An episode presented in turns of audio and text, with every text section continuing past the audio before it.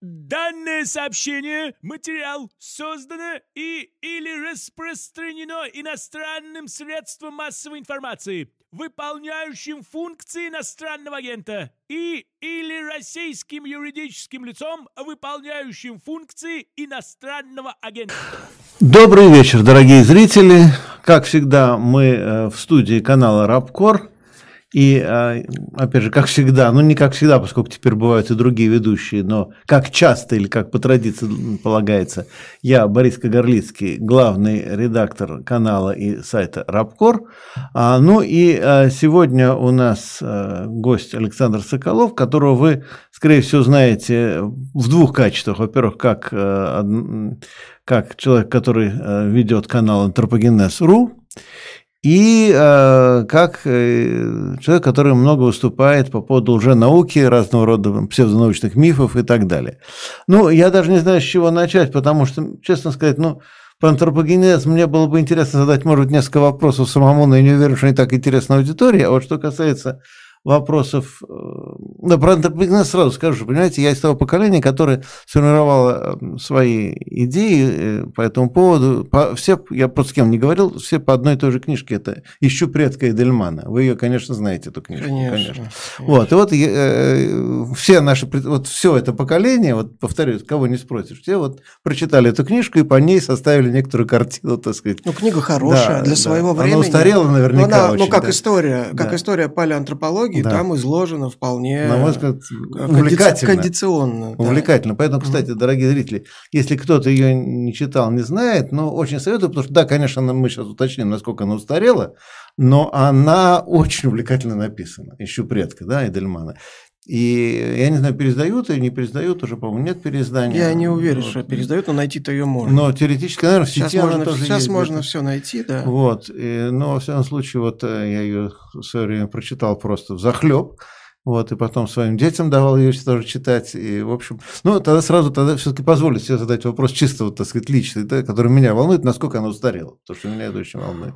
Она в каком, мои году, она в каком году-то вышла? 60-е еще годы, мне кажется. Ну, она, понятно, что она устарела настолько, скажем, сколько находок было сделано с тех вот, пор, а вот. их было сделано огромное количество. То есть, фактически, ну, та модель антропогенеза, которая там изложена, это такая классическая стадиальная концепция, она, в общем, тоже история науки. Вот. То есть, ну, понятно, что, ну, знаете, как спрашивают, а стоит ли читать происхождение видов Дарвина. Стоит. Ну, конечно, это несравнимо с книгой Эдельмана, ну просто как метафора. То есть ну, смысл в том, что, конечно, стоит читать, полезно прочитать, но э, понимая, что это история науки, что это классика, но значит, для того, чтобы иметь представление о том, что сейчас знают люди, ученые, об антропогенезе или вообще о биологической эволюции. Конечно, нужно читать современные источники, то просто проблема в том, что далеко не все из этого попадает в научпоп. Но, кстати говоря, по антропогенезу, в том числе, как бы, ну, я надеюсь, благодаря там, усилиям наших коллег э, из антропогенеза,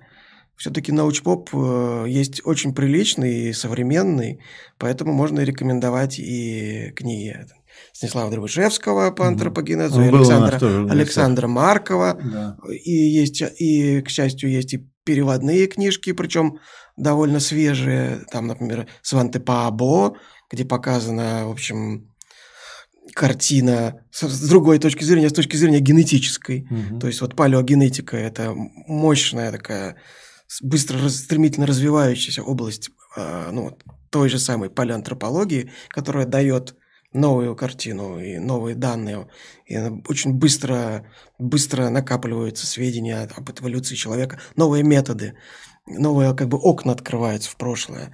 И вот уже успели перевести книгу Сванте Пабу. Она такая, правда, автобиографическая во многом. Вот, есть, э, если не ошибаюсь, уже вышла книга Ли Бергера. Это южноафриканский палеантрополог, угу. который в Африке имеет прямое отношение в Южной Африке к самым свежим таким сенсационным открытием. Homo naledi, там, Австралопитек сидиба, э, то есть это тоже в некотором это не то чтобы переворот, но это очень интересные и расширяющие наше представление об эволюции человека и человекоподобных угу. существ в относительно недалеком прошлом. Вот э, история. И есть книга Либергера. Ее, кстати, если я не ошибаюсь, вот Станислав Дробышевский, наш научный редактор, он ее редактировал, ее перевод. Поэтому как бы ищу предка хорошая книга. Там еще были всякие там охотники за черепами, mm-hmm. э, Ларина, mm-hmm. если не ошибаюсь, там была вот Люси Джохансона переводная. Mm-hmm. Вот это отличные книжки. Но есть, значит, если хочется быть на переднем крае, ну так, почти на переднем крае, есть и современные издания, к счастью, они выходят. Ну, а вы говорите, стадиальная устарела. А как сейчас выглядит картина? Как ее сейчас видят?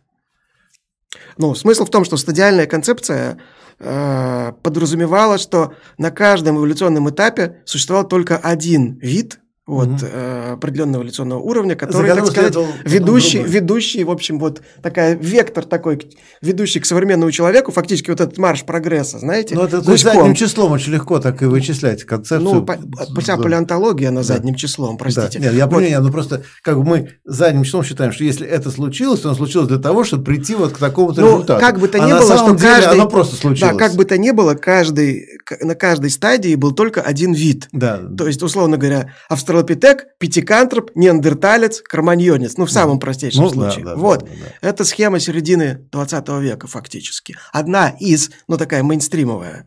Вот. И понятно, что в какой-то момент э, стало очевидно, что это не один вид, а и не два, а их было много.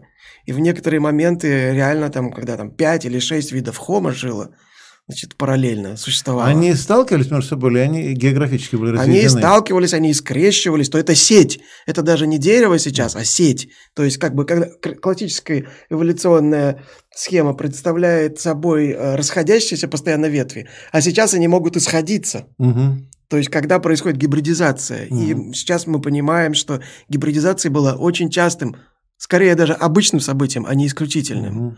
Вот. Это, это тоже благодаря палеогенетике. То есть и раньше представляли себе о том, что гибридизация имела место, но не представляли себе, что это так широко.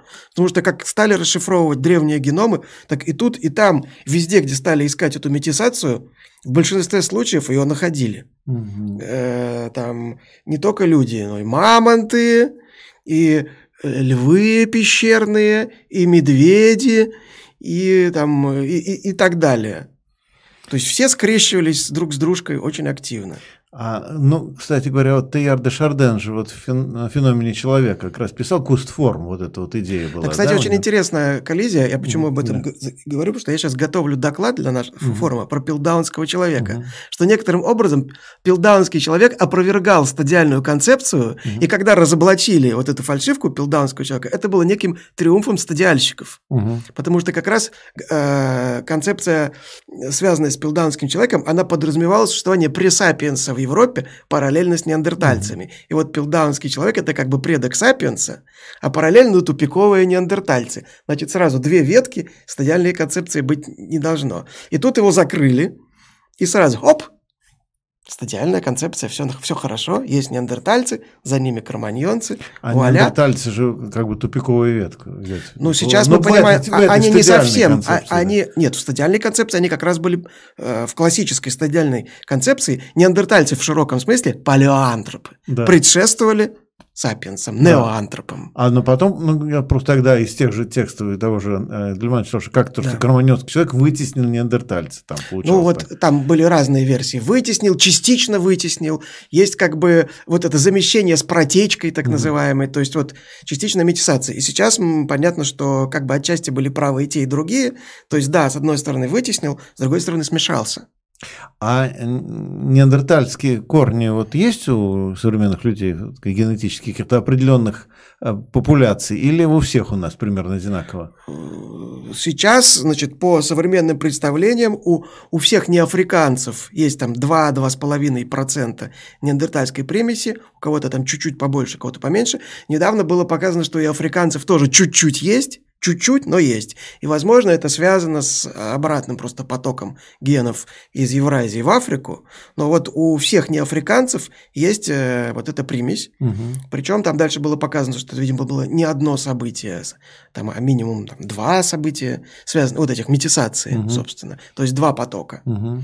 Вот. И был поток еще от сапиенсов к неандертальцам. То есть не только от, от них к нам, но и от, нам к ним, от нас к ним. Вот, и это довольно сейчас такая уже сложная картина, и она продолжает усложняться. Но неандертальцы исчезли в итоге, просто ведь. А? Ну, как? вот в каком-то вот смысле они, они не исчезли. Они, ну, в каком-то смысле, но еще раз, учитывая, учитывая, да, что примесь есть, не совсем исчезли. Это, вы понимаете, когда две популяции вот так смешиваются, и одна поглощает другую. Угу. Вот те исчезли или нет? Угу. Ну, в каком-то смысле исчезли, а в каком-то и нет. То есть что-то что мы получили от них, и сейчас как раз э, исследователи занимаются выяснением, что дал этот вклад. То есть, во-первых, сам вопрос, дал ли он что-то, и что? То есть, э, были ли это какие-то полезные адаптации? Или это просто ни на что особо не влияющие такие генетические варианты, которые так просто по теории вероятности случайно циркулировали значит, в популяции? Но э, есть э, исследования, которые показывают, что определенные генетические варианты неандертальские были, были полезные, там связанные с иммунитетом, угу. связанные с, с особенностями кожных покровов, волос, ну и так далее. Вот, и, э, значит, тоже, тоже, тоже касается, кстати, денисовцев, тоже, значит, история, связанная, кстати говоря, именно с успехами палеогенетики. Это впервые вид, который описан именно по, по генетике, не по морфологическим угу. признакам, а по генетике. Это денисовцы. И тоже исследование их вклада, что он есть, но он есть не у всех. Он есть там у австралийцев, папуасов, меланезийцев, там отчасти у жителей Юга Азии – что тоже там этих метисаций было несколько, ну и так далее. В общем, ну эту тему можно много говорить. Просто вспомнил тоже, как раз у Эдельмана это смешная история, как они реконструировали неандертальские лица. Помните, это, это смешная э, английская, ну, английская или шотландская история. В общем, они э, реконструировали лица неандертальцев, одели их как бы в современную одежду, ну, там, кепки им дали, uh-huh. там, шляпы, uh-huh. вот, и попросили читателей газеты, где опубликовали эти как бы фотографии, не видели ли вы где-то этих людей? И эти, значит, да, видели, видели, возле пивной очень часто собираются. Ну, вы знаете, да. это в 2022 году практически практически под каждым постом, где мы публикуем реконструкции, именно такой комментарий, фактически цитата. Сегодня или вчера. Видел. раз видел. Видел у пивной. Но э, не от большого ума мне это кажется. Угу. И на самом деле э, это скорее говорит об авторе этого комментария, угу. чем о тех, кого он комментирует. Угу. Вот, потому что ну, можно и на Луне увидеть лицо и сказать, что ты его видел у пивной. Угу. Вот. А антропология все-таки обращается к э, более надежным методам, чем там кому-то что-то показалось. Вот, хотя да, понятно, что они похожи на нас, что это близкие нам э, были существа, которыми, видимо, и скрещивались, вероятно, и культурный какой-то обмен происходил, да, мы похожи. А, соответственно, кроманьонский человек, он был уже белый, да, как неандерталец? Или... А вот нет. Нет? Черный? Судя по всему, черный. нет. Черный, да? Ну, значит, во-первых, кроманьонский человек в широком смысле – это вообще все сапиенсы верхнего палеолита, угу. ну, в самом широком смысле. Поэтому они были очень разные, поскольку они уже расселились очень широко. Не про всех мы знаем. Угу.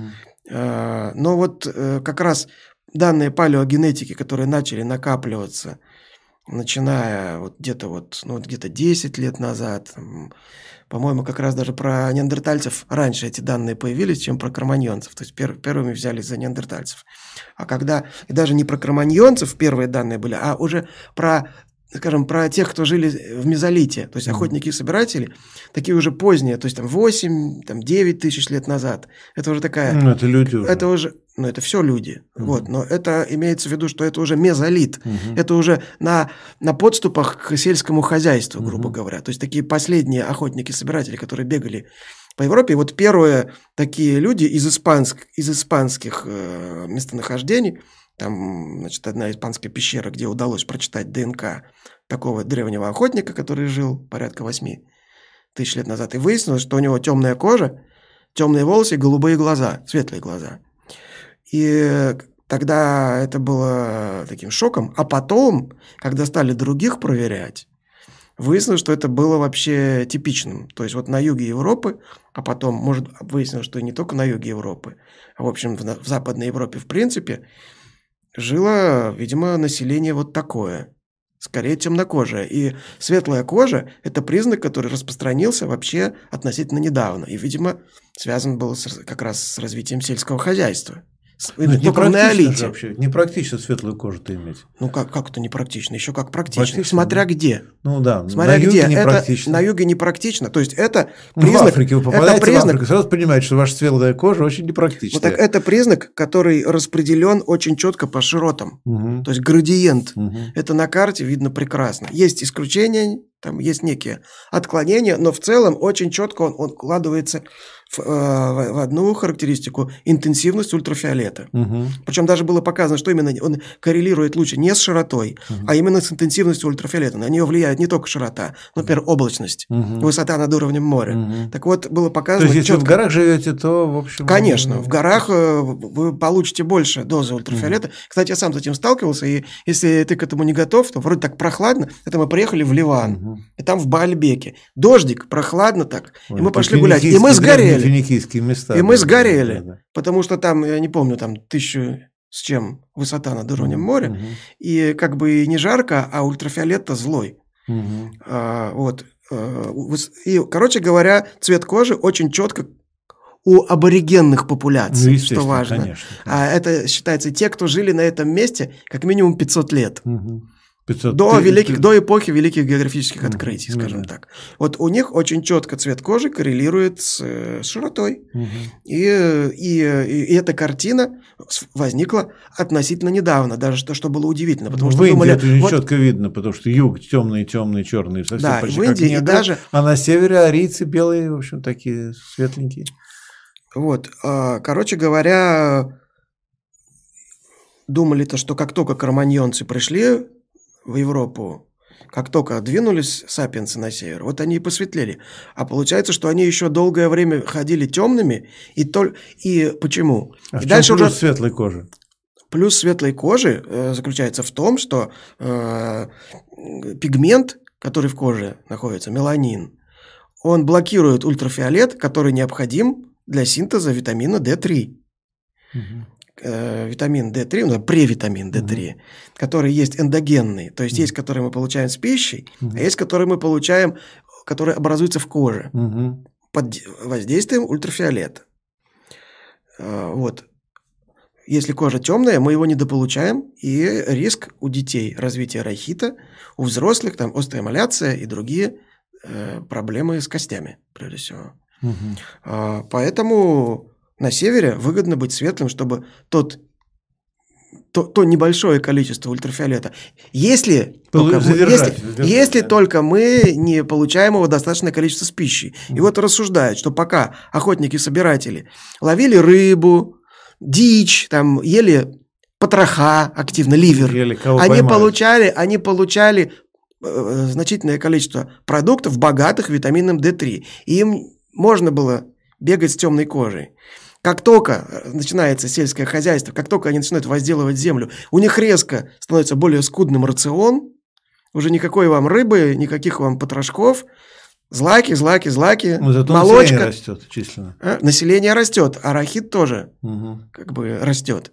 И вот в, э, предполагают, что вот в этот момент, ну и по датам, и по, вот, по географии это действительно получается так, в этот момент начинают распространяться в популяциях варианты генов, связанные с ослабленной пигментацией. Это тоже на палеогенетических э, реконструкциях То есть, показано. Иными словами, если, допустим, негр живет где-нибудь в, там, не знаю, в республике Коми, то ему плохо, он будет недополучать. Но это показано на исследованиях да. вообще. Это реальная картина, э, что, например, рахит у детей мигрантов из Индии, угу. допустим, значит, ну, на таких, э, где-нибудь в Лондоне, угу высокая частота рахита у детишек, именно мигрантов из Индии, а, в несколько раз чаще, чем у белых. То же самое у афроамериканцев в Нью-Йорке на начало 20 века в несколько раз чаще, ну да, чем у белых белокожих детей. А в Индии медицины. такой проблемы у детей нет. Нет, то есть сейчас это исправляется чем? Это уже давно исправляется. Да, это уже, ну, там, питание. Ну, кстати говоря, далее. были колебания и были вспышки даже ну вот, э, когда начал снова, в конце 20 века начал опять рахит встречаться, и это связывали там с модой на грудное вскармливание. Когда матери там начали э, опять детей кормить грудью, и в некоторых случаях дети недополучали этот самый витамин D3. Мать недополучала, и, соответственно, ребенок недополучал. Вот, но в, в начале 20 века э, скажем так, в 20-е годы 20 века активно шел, шел поиск средств борьбы с рахитом, и вот тогда было показано. Это было показано на экспериментах, это было показано на крысах, на собачках, потом на людях. Это как раз был такой а, а, Шульц, если не ошибаюсь по фамилии, исследователь. А, ну, фамилию сейчас mm-hmm. могу соврать. Который именно, у него был госпиталь в Нью-Йорке, где он вот на э, детишек начал выводить на крышу госпиталя, чтобы они на солнышке подставляли руки-ноги. И у них начал рахит проходить. Причем у темнокожих э, это требовало больше, больше, больше, стоять на больше стоять на солнце. И он это показал на крысах потом. Он показал, что крысы, посаженные на рахитогенную диету, угу. те, которых облучали ультрафиолетом, у них рахит проходил, у светлых крыс Крысы тоже же есть ну, светлые, понятно. а, а есть мелан, меланизированные. Нет. У меланизированным требовалась гораздо большая доза ультрафиолета. Вот. А потом еще было показано, что если их кормить, это, ну, это самый смак, по-моему, если их кормить обрезками человеческой кожи, которую облучали ультрафиолетом, у них тоже проходил рахит. Да, ну, то есть, короче, если они еще съедят людей, то будет вообще классно. Нет, ну, смысл, смысл в том, что было показано, что синтез в коже да, происходит. Да, да, я понял. Что синтез. Вот, и, соответственно, либо солнечные ванны, либо ультрафиолетовые ванны, тогда это кварцевая лампа, классика советская. Ну да. Я уверен, я уверен вы застали. Было, было. А и что, сейчас нет уже? А сейчас, э, ну, сейчас меня, это меня уже сажали, меня сейчас, сажали сейчас лапой, да. считается, что все-таки это не полезно и предпочитают просто давать детям препараты, угу. витамин. Сейчас есть а хорошие. Надеваешь очки такие темные и сажают тебе перед Конечно, сажали, да, было все. Но сейчас все-таки считается, что это не полезно для для здоровья, uh-huh. а есть хорошие, детям тоже в советское время давали рыбий жир, да. и это тоже было показано, треск, жир из тресковой печени. Да, вот в тех же был рыбий жир, все помню. Вот. А сейчас уже просто хорошие продаются препараты витамина а, То есть рыбий жир, витамины же сейчас продают, ну такой ну, витамин. Это, да, это витамин D, да, тот самый есть. Да. Вот. Короче говоря, вот было показано тогда. Ну и, и, и возвращаясь к теме эволюции, угу. вот это все сведя вместе, и возникла вот эта концепция, что мигрируя на север, люди недополучают ультрафиолет, им и идет отбор на более светлый. Слушайте, но вот тут есть один нюанс, что ведь э, как раз вот эта самая тема отхода от стадиальности, ее, да, ну так, в популярном э, дискурсе начинают использовать именно э, расистские разного рода такие вот а, там, авторы, блогеры, так сказать, также говорят, что разные виды, мы совсем ничего общего не ну, имеем. это муль, э, мультирегионализм называется, да, да. полицентризм. Да, то есть вот как с этим, потому что они же пытаются эту тему использовать для обоснования того, что вот, так сказать, мы вот с черными вообще разные виды, ничего общего с ними не имеем, или там еще с кем-то. Нет, ну это, это вообще, строго говоря, уже за пределами науки. Естественно. Вот, то как бы полицентризм, мультирегионализм в каком-то виде существует сейчас, как научная концепция, который подразумевает, что Homo sapiens как раз формировался не где-то в одном месте, а э, сформировался в результате в том числе некого ограниченного смешения с другими линиями. Вот с неандертальцами, с денисовцами, может еще с кем-то, кому вы не зна... кого мы не знаем. Вот. И там в более широком смысле есть, есть и в том числе и в России, и в том числе такие видные ученые. У нас там академик Деревянка из сибирского отделения РАН, а он самый такой видный представитель вот этого мультирегионализма, который, в общем, ну, отстаивает эту точку зрения, что Homo sapiens в конце концов формировался в нескольких центрах. Но да, потом но, происходило их Да, но это наоборот, это, в конечном счете, наоборот, антироссийская тема. Потому нет, ну все это, нет, что... расизм – это не наука, это идеология. Я понимаю. Ее можно подвести под что угодно. Да. И под стадиальную концепцию тоже можно подвести при желании. Вот. Поэтому здесь мы говорим просто про то, что современная наука. Современная наука говорит, что расы вообще в том виде, в котором мы их знаем, они возникли тоже относительно недавно. Угу. То есть это не значит, что не было различных, раз, различных так сказать, вариаций людей, они просто были другие. Mm-hmm. Ну вот хотя бы то, что я рассказал, да, что да, да. темная, что светлая кожа как признак возникла недавно. Ну, собственно, mm-hmm. а что такое темнокожий э, житель Европы? Это явно не европеец, как мы его себе представляем. И это не африканец, там, mm-hmm. не, не негр. Mm-hmm. Ну, как бы анатомически он не негр. Mm-hmm. Это были представители вот, форм, которых уже нет сейчас. Mm-hmm. Сейчас они другие. Вот, то есть это изменчивость, которая все время происходит. Вот. Но сейчас просто сложнее им возникать этим разным формам, потому что все, ну, изоляции нет. Угу. Есть вот только у нас тоже был материал про сентинель, сентинельцы. На острове Сентинель, северный Сентинель, там сидят эти последние андаманские аборигены, неконтактные. Угу. Вот это последние изоляты такие. И то неизвестно, сколько они там в изоляции сидят. Ну, аборигены австралийские или на некоторых островах Полинезии ну, а- долгое время жили в изоляции. Ну, сейчас-то, но это, это все, это прекратилось, с- вот, в 19 веке это все прекратилось. Вот, последний оплот – это вот Северный Сентинел, Мгм. э, вот, Андаманские острова. Ну, их там сколько осталось? 40, там, 50 человек сидят. Вот. Ну, а так, в принципе, все смешиваются, как бы, так или иначе, обмен генами происходит. Никакие... Нет, ну, аборигены Дамасских островов, как вы помните, у Шерлока Холмса, у Конан Дойля в рассказах о Шерлоке Холмсе уже появляются. Они у него появляются, только Да. они, то, что у него там описано, не имеет никакого, Никакого отношения отношения. к реальному. Там, там, я просто недавно про это писал как раз Да. материал, и там чудесно, там как он был описан уродливый, Маленький- огромной маленький. деформированной головой. Нет, то, что Да. они маленькие, это факт, Да, они да. маленькие. Да. Единственное, что там совпадает, что он действительно маленький, Да. ну и темнокожий. Да. Остальное там не похоже. Не, не- стреляли они из трубочек, и каннибалами они не были. И не было у них маленьких злобных глазок. Ну, Злобные, но не маленькие. Вот, то есть они злобные, действительно. Вот, но да, то есть это ан- андаманцы, это был такой вот один из последних оплотов такого нецивилизованного мира, и, видимо, он последний остался сейчас фактически. Ну, просто значит, уже в конце 19-го, начале 20 века про них знали, как минимум. То есть, Ну, про них э, знал, европейцы про их них видели. еще Кто-то писал. про них уже написал. Да? древ- Кто-то из древних авторов про них А, писал. даже и так, арабы да. про них даже упоминали. Ну, там, типа, есть где-то там Страшные люди. остров каннибалов. Да. Э, А, если не ошибаюсь, даже Марко Поло про них написал, что они с Ну, мордами. Нет, про псоглавцев это Нет, постоянно. но там именно, там именно была привязка к Андаманским островам, Мгм. и, видимо, действительно про них, потому что ты говорил, что вот, а есть остров, где есть такие злобные, которые всех едят и убивают, и, и головы у них пёсьи. Вот, но вот про пёсьи головы нет и не съедают, но убивают. То есть они действительно были очень агрессивными, и там кто к ним совался, там обычно получали отпор. Ну, поэтому и просуществовали очень Поэтому долго и в изоляции. долго. Вот, но это вот последние изоляты Да. такие. Мгм. А так, в принципе, все со всеми смешиваются, поэтому сейчас э, нет предпосылок к вот такому как бы Расхождение. расхождению. Вот, ну, у нас еще немножко времени до того, как пойдут вопросы. Я хотел вот тебе вторую тему задать, вот тему э, антинауки, вот, или псевдо-лженауки.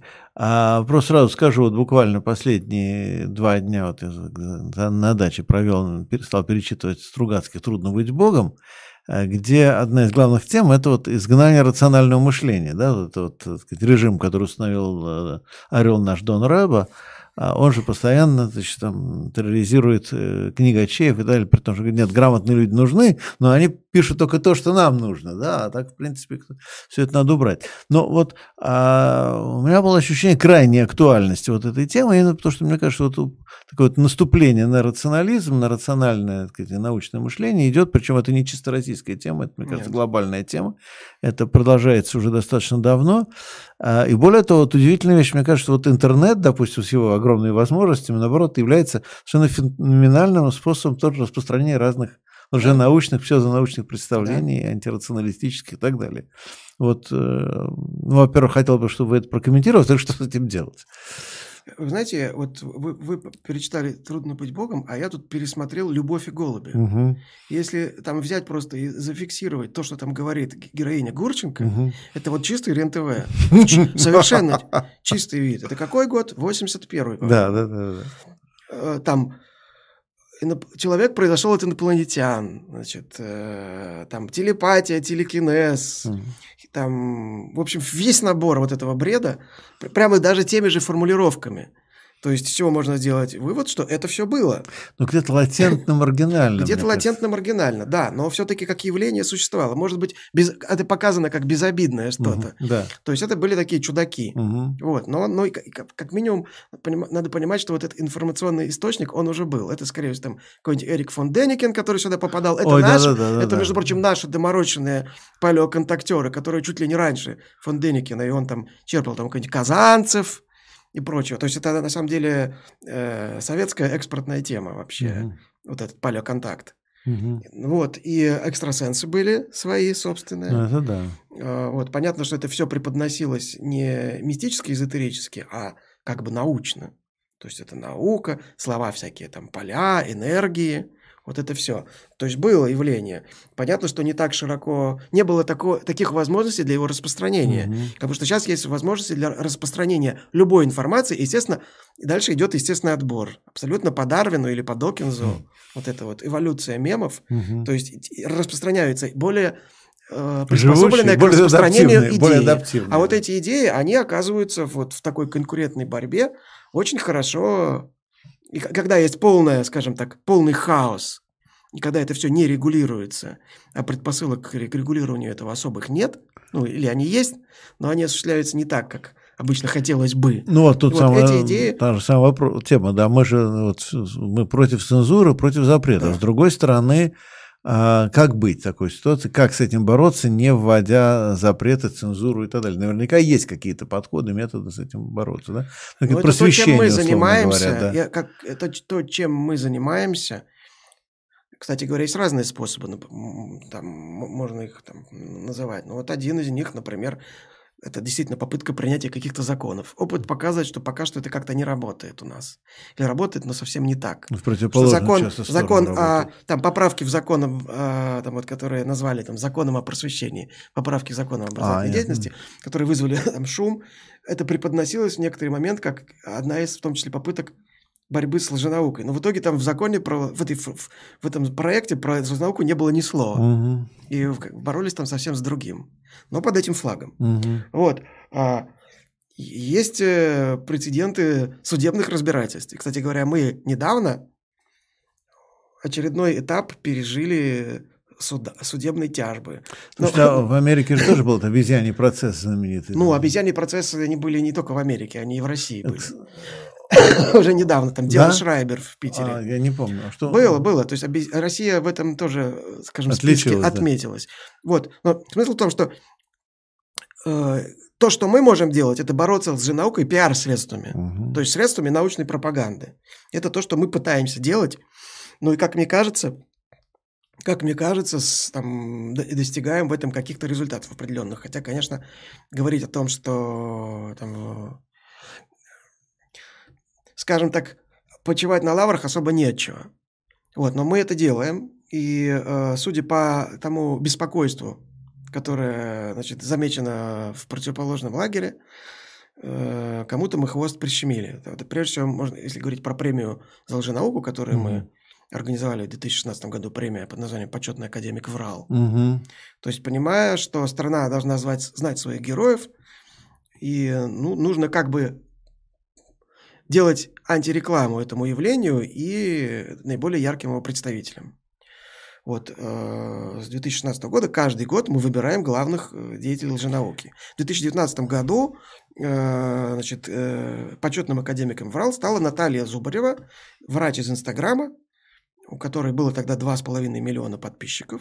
Вот, после чего она подала на нас в суд. А в чем А. ее теория была? Э, В смысле, э, В чем ее, да, в чем Это ее? Там на самом деле набор, набор неких меди- околомедицинских страшилок про то, что вы все, э, значит, там, скажем так, у вас, скорее всего, что-то не в порядке, и дальше купите побольше БАДов. Купите побольше БАДов, запишитесь на консультацию, купите мою книгу. Это такая новая волна, вот такая новая мутная волна пропагандистов псевдомедицины из Инстаграма, запрещенная в России, как там экстремистская соцсеть, Да. вот, э, которая несколько лет назад не- так, э, неким образом неожиданно нарисовалась. Это такие очень популярные, как правило, дамочки, девушки, Интересно, я упустил такой пласт жизни вот. целый, да? Ну, вот. Которые занимаются продвижением неких э, медицинских тем. Там, методики похудения, методики, там, э, как стать красивой, как э, значит, перестать уставать, чтобы детишки не болели, значит, как чувствовать себя молодой, привлекательно. Вот. А для, для этого что? Там, прежде всего, БАДы, БАДы, БАДы, БАДы и БАДы. И некие мет- методики с недоказанной эффективностью. Вот. А э, ведущая такого блога имеет процент. Мгм. Это бизнес. Мгм. Плюс продавать свои книги, продавать свои курсы, продавать свою клинику. А, и вот э, набор таких деятелей, вот одним из ярких представителей была и остается Наталья Зубарева. А, ну, хотя она действительно врач, диплом у нее есть медицинский. А, но то, что она пропагандирует, находится порой далеко за пределами ее специализации. Вот. И в 2019 году вот она стала академиком ВРАЛ, после чего значит, э, внезапно я узнал, что не уведомив меня, в Краснодарском арбитражном суде уже было слушание, и уже все решили. Прошло два месяца. То есть специально, не поставив в известность ответчика, угу. это, как, это классика. Вот, а дальше... это вообще возможно не поставить ответчика в известность? А они не знали, кто. А они не нашли. Угу. Установить личность владельца сайта премии «Врал» угу не удалось. Угу. При том, что они мне писали письмо, и вообще я с их юристом переписывался. Угу. И я точно знаю, что она мои письма прочитала, она мне ответила. Угу. Вот, после чего, ну, к счастью, у нас есть наши юристы. Угу. Значит, э, адвокатское агентство CTL нам помогло. Угу. Мы подали апелляцию, мы выиграли апелляцию. Угу. И решение суда было отменено. Это было в 2019 году. Проходит полтора года. И в августе этого года я снова узнаю. Опять Та же самая канитель, только уже питерский арбитражный суд. Опять пытаются подать в суд, не уведомив меня. Суд уже меня уведомили. Причем там еще были хитрые схемы, когда мне пустые конверты присылали тоже. Им же нужно показать в суде квитанцию, угу. что они мне отправили э, а, слушай, какая интересная методика. Интересно, да? Никогда не такого не, Понимаете, получаете конвертик, открываете, он пустой. Упс, а, а вы получили, а вам все отправлено. А вы подписали уже, что получили. Ну, а при, при вручении. А да? я подписал. При вручении же подписываешь, да, да получил? Да. А ну, внутри... Ну, к а счастью, к счастью, значит, опять же, благодаря юристам, значит, э, во-первых, я получил тут же заключение работника почтового отделения о том, что конверт открыт в его присутствии. А это вы знаете, что так может быть? Ну, я тут же проконсультировался, к счастью, опять же. А, во-вторых, вы заранее знаете, что такое бывает, Во-вторых, да? указан вес. Угу в, при отправлении письма указывается вес. И там вес 20 грамм. Соответственно, а, там, а там должна быть вот такая стопка листов. Он не может весить 20 грамм. Mm-hmm. Должна быть опись. Ну, ну, короче говоря, такие вообще, знаете, повеяло 90-ми. Mm-hmm. Вот. И так далее, короче говоря. Ну, в общем, э, значит, э, дальше, значит, был суд опять. Суд, там было не, два заседания. Значит, в итоге суд постановил удовлетворить их иск частично, частично, взыскать с меня 5000 рублей и там грубо говоря, три слова из текста на сайте убрать. Мы подали апелляцию, и 3 июля, вот только что, э, а, не 3 июля, 30 июня, угу. Отменили полностью решение суда. То есть ничего мы не, не должны выплачивать, ничего мы удалять не будем. Это как бы уже суд номер два. Угу. Вот. Ну, при том, что сама Зубарева там уже успела написать, мы победили, там, они, они извинились, они все удалили вообще, мы молодцы. Вот, ничего мы не удалили, не собираемся. Вот. А, но это не конец, это будет продолжаться. Вот, это просто кейс. Угу. Ну, как бы это, это полезный опыт. Э, не скажу, что... Приятный. Что хочется этим заниматься, но угу. мы вынуждены этим заниматься. Ну, с другой стороны, когда мы затевали эту премию, я понимал, на что мы идем. Угу. И что такое неизбежно. Это были не только такого рода э, значит, действия. Потому что многим это не нравится. Раз не нравится, значит, мы правильно делаем. Угу. Вот что я могу сказать. А, ну, то есть... Э разоблачать, да, разоблачать и вызывать... Разоблачать, да, позиционировать, ну, выз... это тоже можно Вызывать от, делать. на ответ, да. Да. А, показывать, показывать, что это за люди, чего они стоят, чем они опасны. А, ну, тут есть, видимо, еще один момент. То есть, с одной стороны, да, это вот свободное распространение информации в информационном хаосе, который, конечно, нарастает. С другой стороны, все-таки возможность коммерциализировать, эффективно коммерциализировать эту самую лженауку да. и так далее. Да, это бизнес. А, бизнес, и причем, как это мы не видим, всегда бизнес. он может это довольно быстро бизнес. развиваться. Да. Это не всегда бизнес, но в, в, в ряде случаев это бизнес, и раз это бизнес, у них есть ресурсы. Угу. Значит, э, это деньги это деньги, и они понимают, чем они рискуют, и они э, имеют возможности определенные воздействия mm-hmm. на своих оппонентов. Вот как бы через суд или другими законными методами, mm-hmm. незаконными методами, по-разному. Вот, но еще раз, с этим надо бороться. Э, и, и помимо этого заниматься, естественно, позитивным просвещением. Ну, мне кажется, тут очень важный момент просто изначально формировать такую структуру мышления – уже, видимо, у детей, а это тоже большой вопрос, что со школой происходит, да, а, когда ну, люди некоторых вещей не воспринимают. То есть я, например, думаю, что... Я даже помню, я вот это подростком еще посмотрел фильм Денекина, Да. и он, ко мне вот не зашел, вот не зашел совершенно. А, многие многим же... зашел. О, я о чем говорю, да? А мне он не зашел совершенно, думаю, что такое, что, что, что, что такое, фигня какая-то. Вот, потому что меня, видимо, вот родители, отчасти школа, отчасти родители, сформировали очень четко вот систему, рациональные аргументы. А да? вы знаете, Да. а вот мне родители, мои родители Да. тоже, у меня интеллигентные, мама, папа, э, образованные, а им зашло. А, а мне мама с, с большим, там не то чтобы с восторгом, но так очень в положительном ключе рассказывал про этот фильм. И, собственно, проблема в том, что даже хорошее образование не является иммунитетом от того, что вам это в голову не зайдет. Ну, видимо, Потому что просто современная наука настолько сложна, что в ней разбираться во всех областях просто невозможно. Нет, ну это, вот это, в принципе, метод- ме- такая методологическая проблема, принципиальная. Ну, в голову уже закладывать надо какие-то структуры Да. мышления. Да, да. Вот, поэтому это, это на самом деле сложный, многоплановый такой э, вопрос. Бороться с этим и, и, и, э, разоблачая, и хорошее какое-то качественное просвещение, причем, да, с- начиная, естественно, с детей. Э, И, возможно,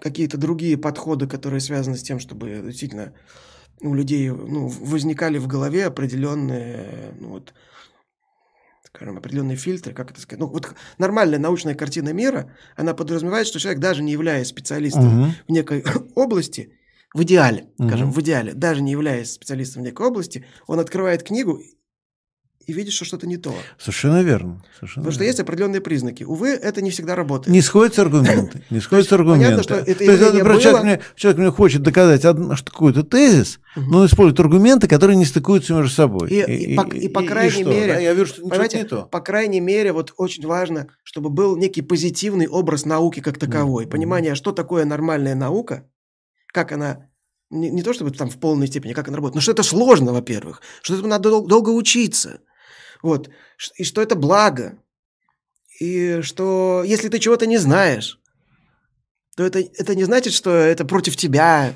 Ты ты можешь спросить, и тебе ответят. Вот. Ты можешь, если захочешь, можешь пойти учиться. Тут проблема, то есть, еще раз, это вот этот разрыв. И разрыв, он приводит к тому, что общество на- начинает быть настроено к науке негативно. То есть, вот это элитный клуб. Вот Мгм. такое вот понятие, что наука становится элитным клубом, куда просто вот все сложнее войти. То есть сейчас я это очень приветствую, появляются, знаете, различные направления того, что называется там гражданская наука или там civil science, как-то так. Да. Ну, в простейшем случае, такие там волонтеры в археологических экспедициях. А, ну, это, в понятно. принципе, есть всегда. Ну, или там другие проекты, например, когда вы заходите на какой-то сайт, и, например, там сайт, где собирают просто информацию про различных птиц. И вот ты просто сфотографировал какую-то птицу, и ты можешь загрузить ее в общую базу данных, И и ты делаешь маленький-маленький... Нет, ты делаешь вклад Мгм. в э, составление какой-то глобальной базы данных о птицах. Или, например, есть спутниковые карты.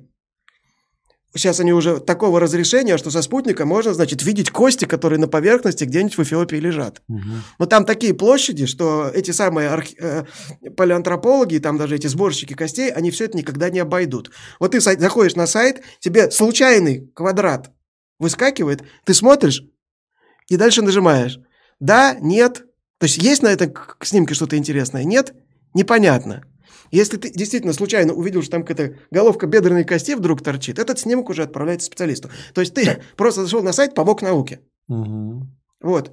То есть вот такие проекты, мне кажется, что это очень важно, и это надо развивать. Чтобы люди не видели, не чувствовали вот этот барьер, а понимали, что даже я со своим там скромным там каким-то образованием могу помочь. Мгм. А, но это не решает эту проблему, конечно, принципиально. Все равно наука остается элитным клубом. То есть это значит, что... э, а что это они вообще? Они там что? В башне слоновой Они кости зазнаются сидят, да. вообще? А что эти очкарики о себе возомнили? А как же народ? Мгм. А разве наука не для народа? А мы налоги платим. А они там что-то вообще против нас, может, делают, а мы даже не понимаем, и нос задирают, а может, их мордой в грязь макнуть и так далее. И тут появляются такие как раз из народа. А я вот вам расскажу на самом деле, что вас там ученые-то дурят, а вот я вам по-простому на пальцах сейчас с шутками, прибаутками.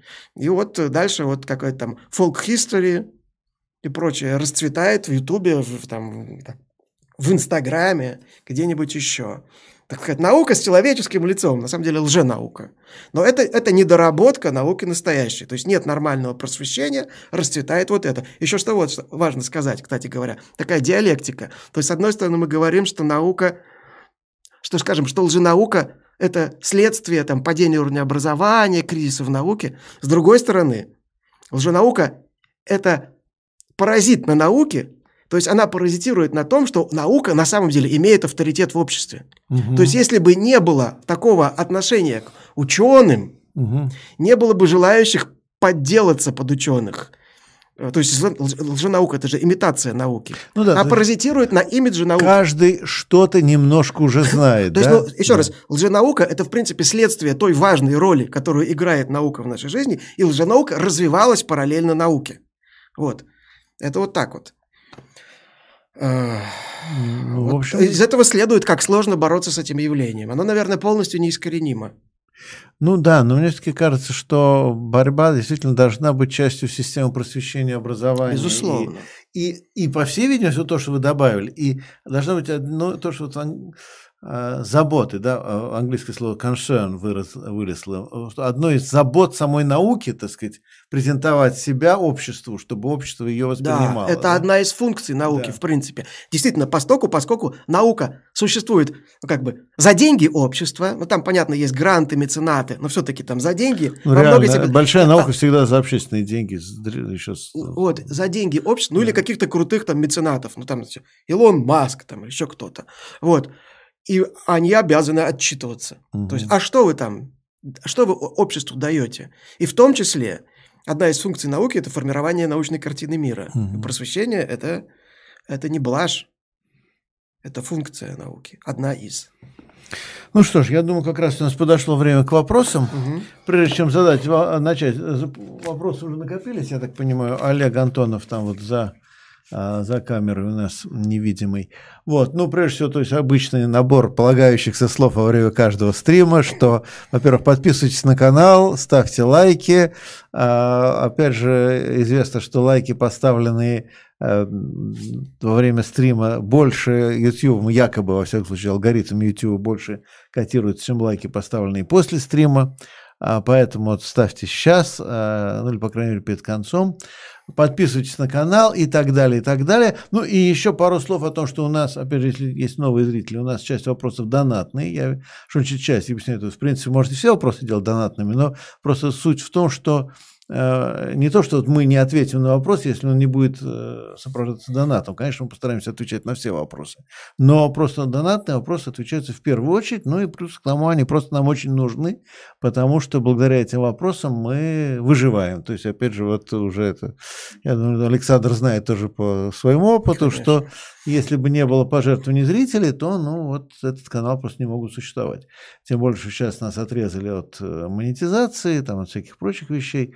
Вот, ну и вот поэтому, увы, так сказать, э, короче говоря, э, донаты, пожертвования нужны и полезны. Это не от жадности, а просто потому, что иначе все работать не будет.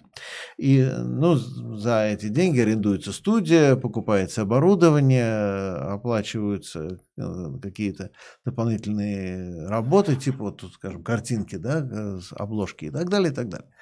Вот. А сразу предупреждаю, я лично донаты себе не беру. Вот. Ну, извините за этот, так сказать, дисклеймер, но это было нужно каждый раз, для, особенно для новых зрителей. Ну что ж, вопросы, поехали. Так, а еще Борис Юрьевич забыл добавить, что нас смотрят по статистике около 46% зрителей без подписки, что тоже очень плохо, поэтому не забывайте подписываться на нас, да, чтобы мы этот процент уменьшили.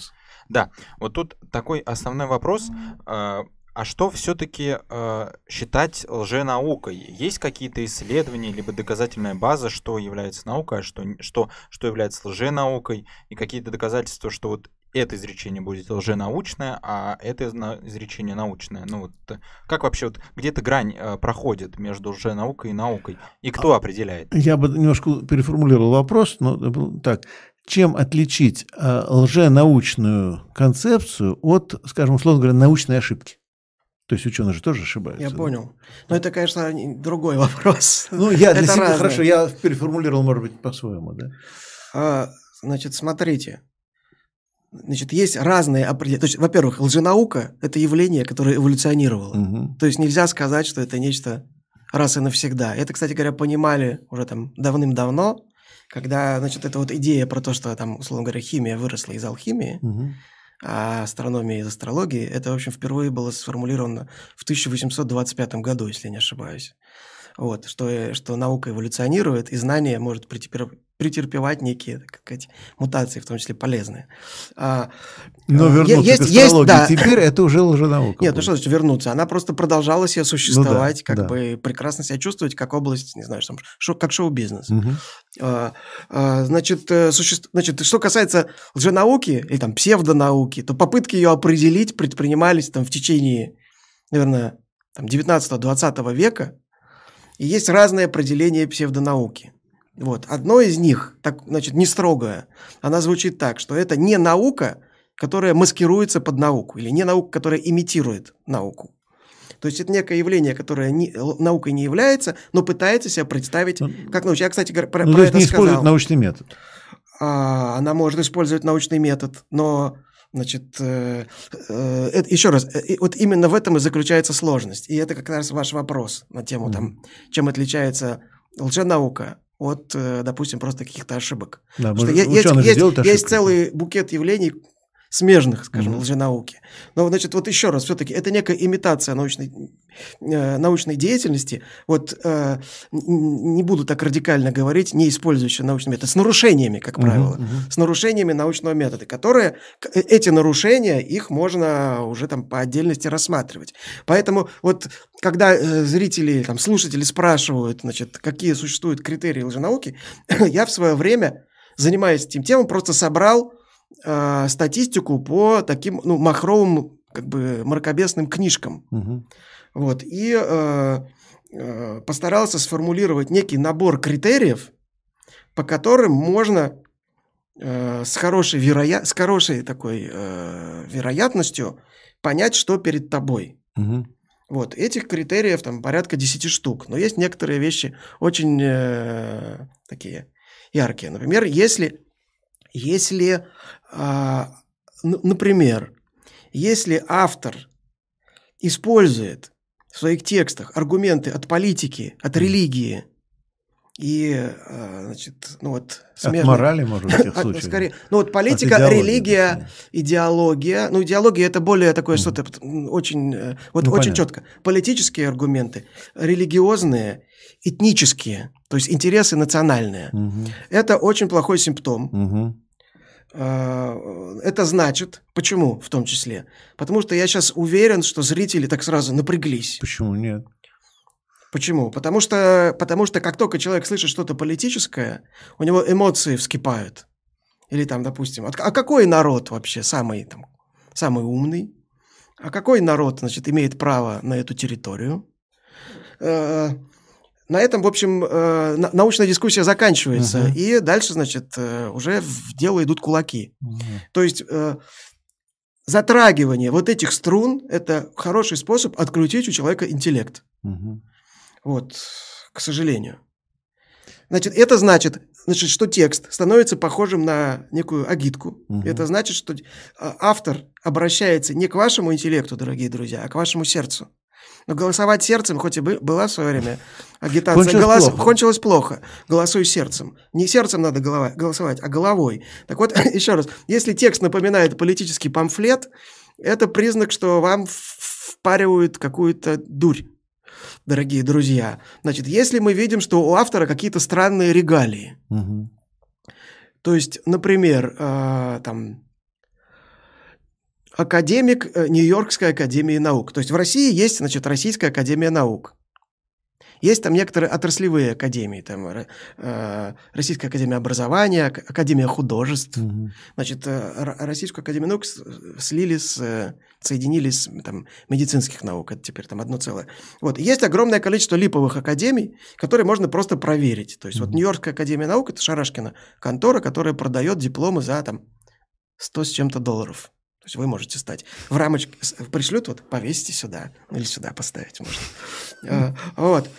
А, и в какой-то момент вот всякие деятели там, такого паранаучного фронта занимались коллекционированием таких регалий. То есть там, э, я уж не помню, у кого там было больше всего. Там, там академик пяти академий, академик шести, семи академий. Вы, э, дорогие друзья, можете сами свою академию учредить легко. Это, значит, там пишется на коленке какой-то устав, делается страничка в интернете. Все, вы будете главным академиком, президентом. Вот. Понятно, что как бы смысл, смысл только один. Пускать пыль в глаза доверчивой публике. Значит, э,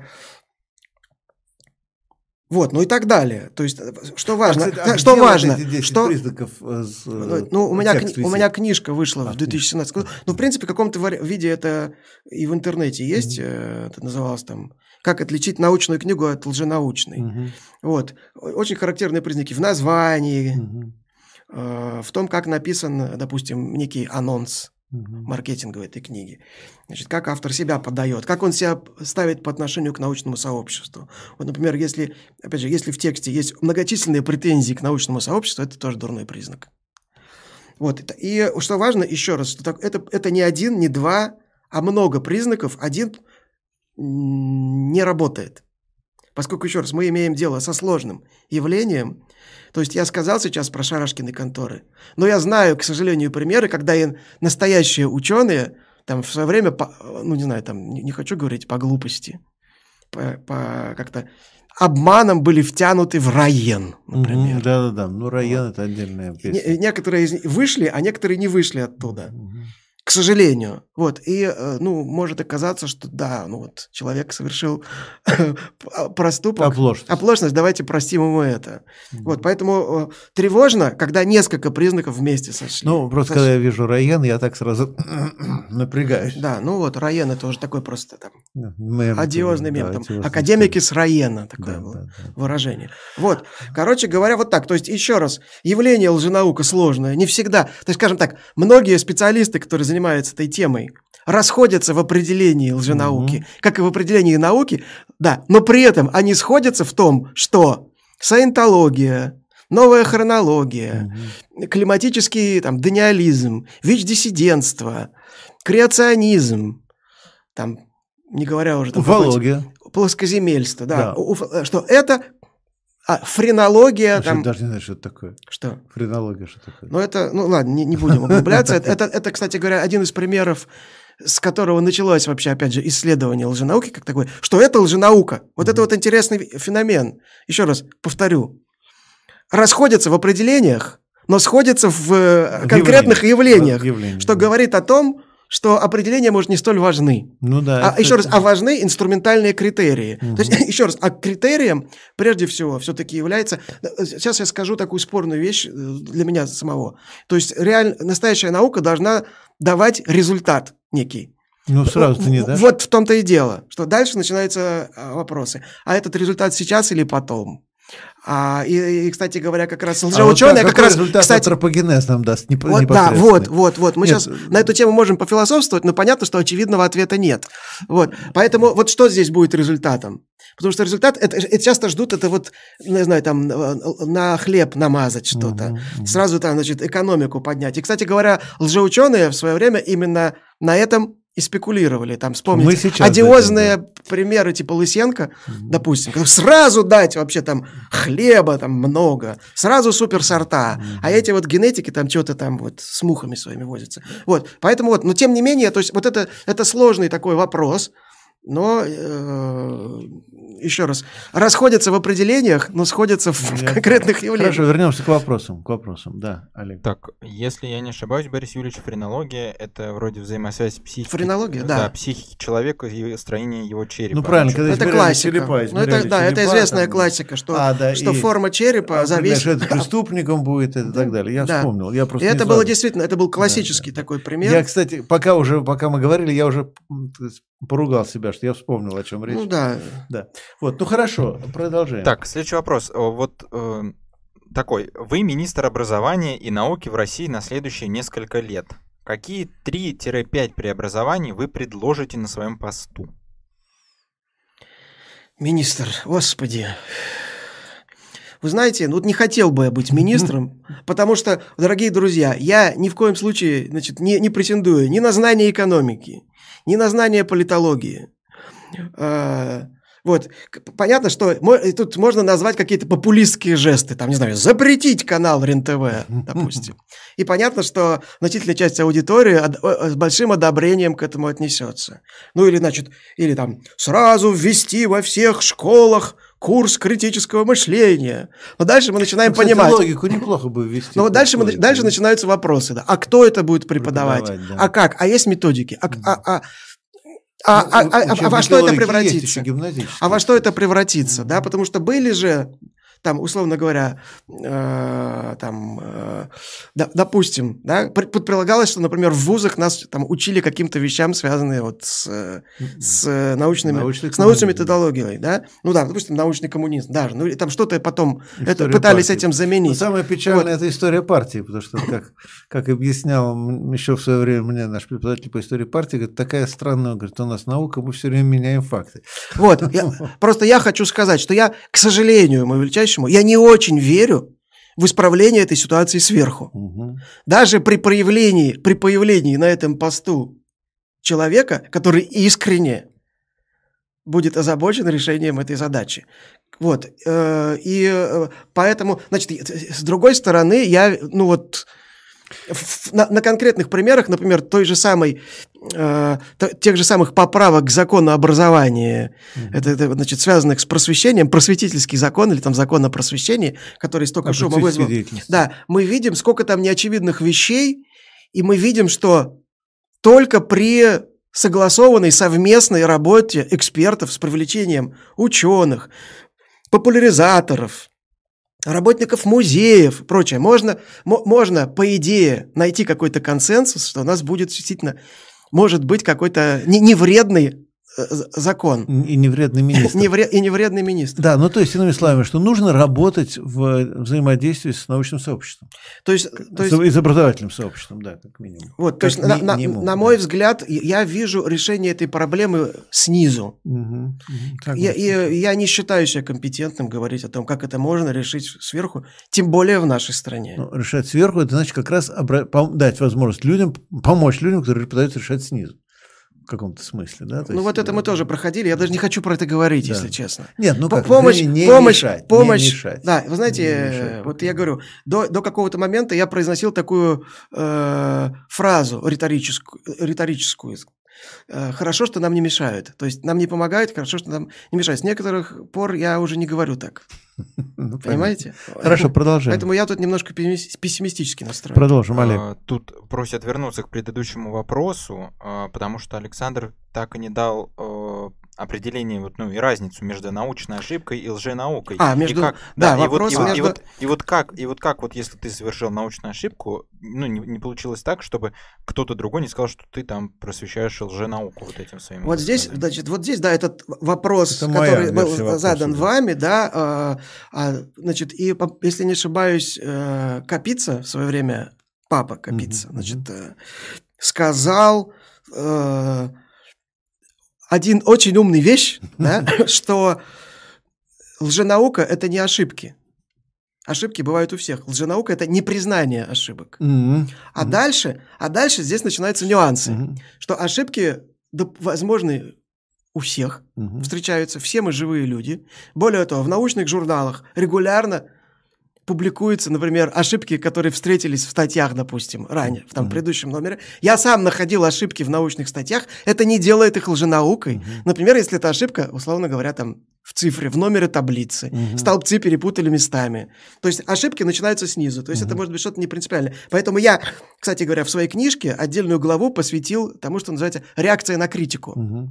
То есть существуют разные способы реакции на критику. И один из диагностических тоже критериев, которые позволяют отличить, ну, скажем так, хорошего ученого от плохого, или там ученого от деятеля, который, может быть, еще ученый, но ступил на дорожку, которая ведет к лженауке. Это то, как он реагирует на критику. Угу. И это очень тонкий момент, потому что он связан с психологией.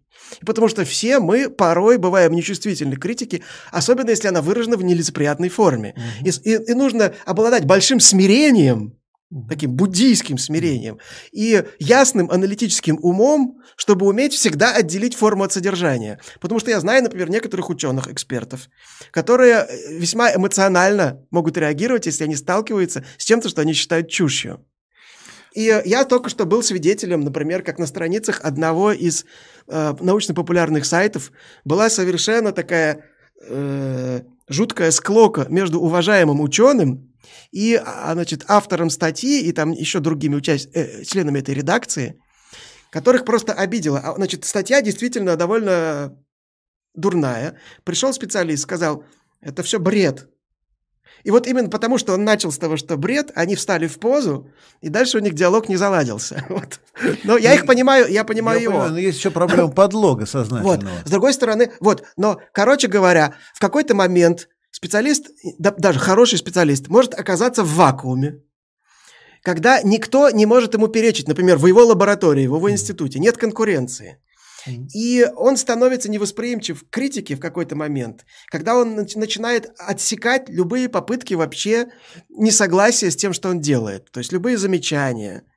Он воспринимает как, что ли, а, такую угрозу его статусу. я понимаю, не, не, не, не восприятие критики это одно, но есть сознательный подлог. Мы только что это другое. Да, нет. Вот это уже, то, есть, есть, то есть, еще да. раз, уже науку, то есть вот еще раз, а, продолжая отвечать на вопрос, хотя, может быть, зритель не вполне, он ждет от меня какого-то простого нет, ответа. Говорю, лженаука бывает разная. Фальсификация результатов экспериментов, да, фальсификация лженаука, документов Лженаука может далее. быть искренним заблуждением, лженаука да. может быть связана с, с, с намеренным подлогом угу. с фальсификацией, подгонкой результатов под ответ, подделкой, угу. значит, э, фальсификацией результатов экспериментов. Угу. И человек, вот специалист, ученый, может это делать из самых лучших побуждений, между тем. То есть есть, конечно, шутники, ну, в случае, допустим, пилдаунского человека мы не знаем. Он хотел пошутить, он хотел значит, добиться положения в обществе определенного статуса, там, рыцарского или там какого-то там речь идет о Великобритании. Угу. Вот, он, он хотел отомстить кому-то, он просто... Мы не знаем, что, зачем он это делал. Но, короче говоря, э, разными очень путями люди приходят в лженауку. Угу. Вот, мы оцениваем результат. Вот, э, и еще можно сказать, что помимо лженауки существует просто плохая наука. Угу. Вот, существует антинаука, это просто, э, скажем так, некие идеологии, которые просто по отношению к науке враждебны. Ну, например, там какой-нибудь Стерлигов, он призывает просто убивать ученых. Угу. Вот. есть плохая наука, и это серьезная проблема, э, о которой... Э, ну, много плохих книг написано. Есть плохи, некачественные исследования, есть исследования, которые делаются для галочки, угу. там есть и, там, и различные там, способы освоения бюджета. Все это есть. Да сожалению. Ну, продолжаем. Олег, так, вопрос. Следующий вопрос. Александр, спасибо вам и Георгию с Виталием за вашу работу. Очень круто видеть вас на Рабкоре. По скриптам на УПМ еще ни разу не было социологии, а Борис Юрьевич как раз социолог.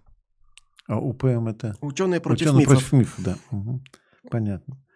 Ну, если пригласите, приду как-нибудь. А какие мифы в социологии, Борис Юрьевич? Не, ну, так сказать, антисоци... Э, мифов-то полно. Э, другое ну, мифы есть в любой, наверное, да, области. Да. Нет, ну, другой, другой вопрос, понимаете, тут всегда так, проблема с Э, ладно, это. Но я, по крайней мере, я вас приглашаю в качестве гостя да, на форум, который будет 20 августа в Москве. С удовольствием, с удовольствием. Вот, ладно, не будем сейчас отвлекаться от, от Александра, потому что сейчас он гость, а я потом когда-нибудь расскажу. Вот, э, просто у меня даже была в свое время статья очень давно, э, еще в 90-е годы, в независимой газете, называлась «Социология как форма мифотворчества». Я как раз вот описывал мифы, которые из социологических теорий возникают. Угу. То есть даже из правильных социологических теорий возникают мифы. Да? Есть, кстати, э, статистика, согласно которой в гуманитарных дисциплинах в России вот гораздо хуже ситуация с лженаукой, чем, например, там в каких-то естественных науках. К сожалению, правда. Да, вот да. Ну, продолжаем. Так, э, следующий вопрос. Минздрав России допускает регистрацию гомеопатических средств и выпускает врачей-гомеопатов. Но РАН э, считает гомеопатию лженаучной. Как к этому относиться и почему между этими учреждениями разногласия? У нас как бы в России не только гомеопатия. У нас в России огромное количество лекарств. Вот есть такой замечательный сайт, называется даже не сайт, страничка такая, расстрельный список препаратов, которым я регулярно пользуюсь. То есть я прихожу к какому-нибудь врачу, он мне выписывает там капли, таблетки, потом я лезу в этот список, вычеркиваю 90% того, что он мне выписал, потом еще пишу Алексею Водовозову, вычеркиваю еще 5%. Значит, к сожалению, Значит, э, проблема в том, что, ну, не только у нас, но у нас эта проблема очень актуальна. То, что продается в аптеках, то, что рекламируется, mm-hmm. то, что рекомендуется врачами очень часто, к доказательной медицине отношения не имеет. Очень многие препараты, про которые можно, э, которые там разрекламированы, э, это то, что называется фуфломицины. И очень часто там, как бы, как, как минимум, ты читаешь, что за пределами там, стран Восточной Европы вообще просто не имеет хождения этот препарат, или там эта методика, эта процедура. К сожалению, так.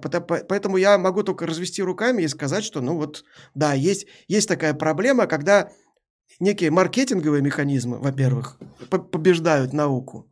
Во-вторых, к сожалению, в медицинской науке в России все не, не слава Дарвину. Угу. Вот. А, я упомянул уже некую, а, некое исследование, вот как, как раз э, еще про это скажу, раз уж речь зашла.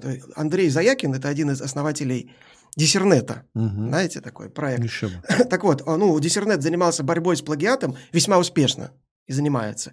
Вот, а не так давно, значит, э, они опубликовали результаты анализа статистики по миллиону диссертационных текстов, э, значит, на э, присутствие лженаучных слов угу. терминов. Причем с учетом контекста, потому что понятно, что исследование, например, может быть по истории лженауки, угу. но вот и, и такой контекст не учитывался. Так вот, значит, что они показали? Что в диссертациях по естественным наукам, точным наукам, там типа математическим, практически не встречается лженаучная терминология, как ни странно. То есть при том, что у нас есть лженаука э, в естественных, там, точных науках, она не институциализирована, скажем угу. так. По ней не защищаются. Угу.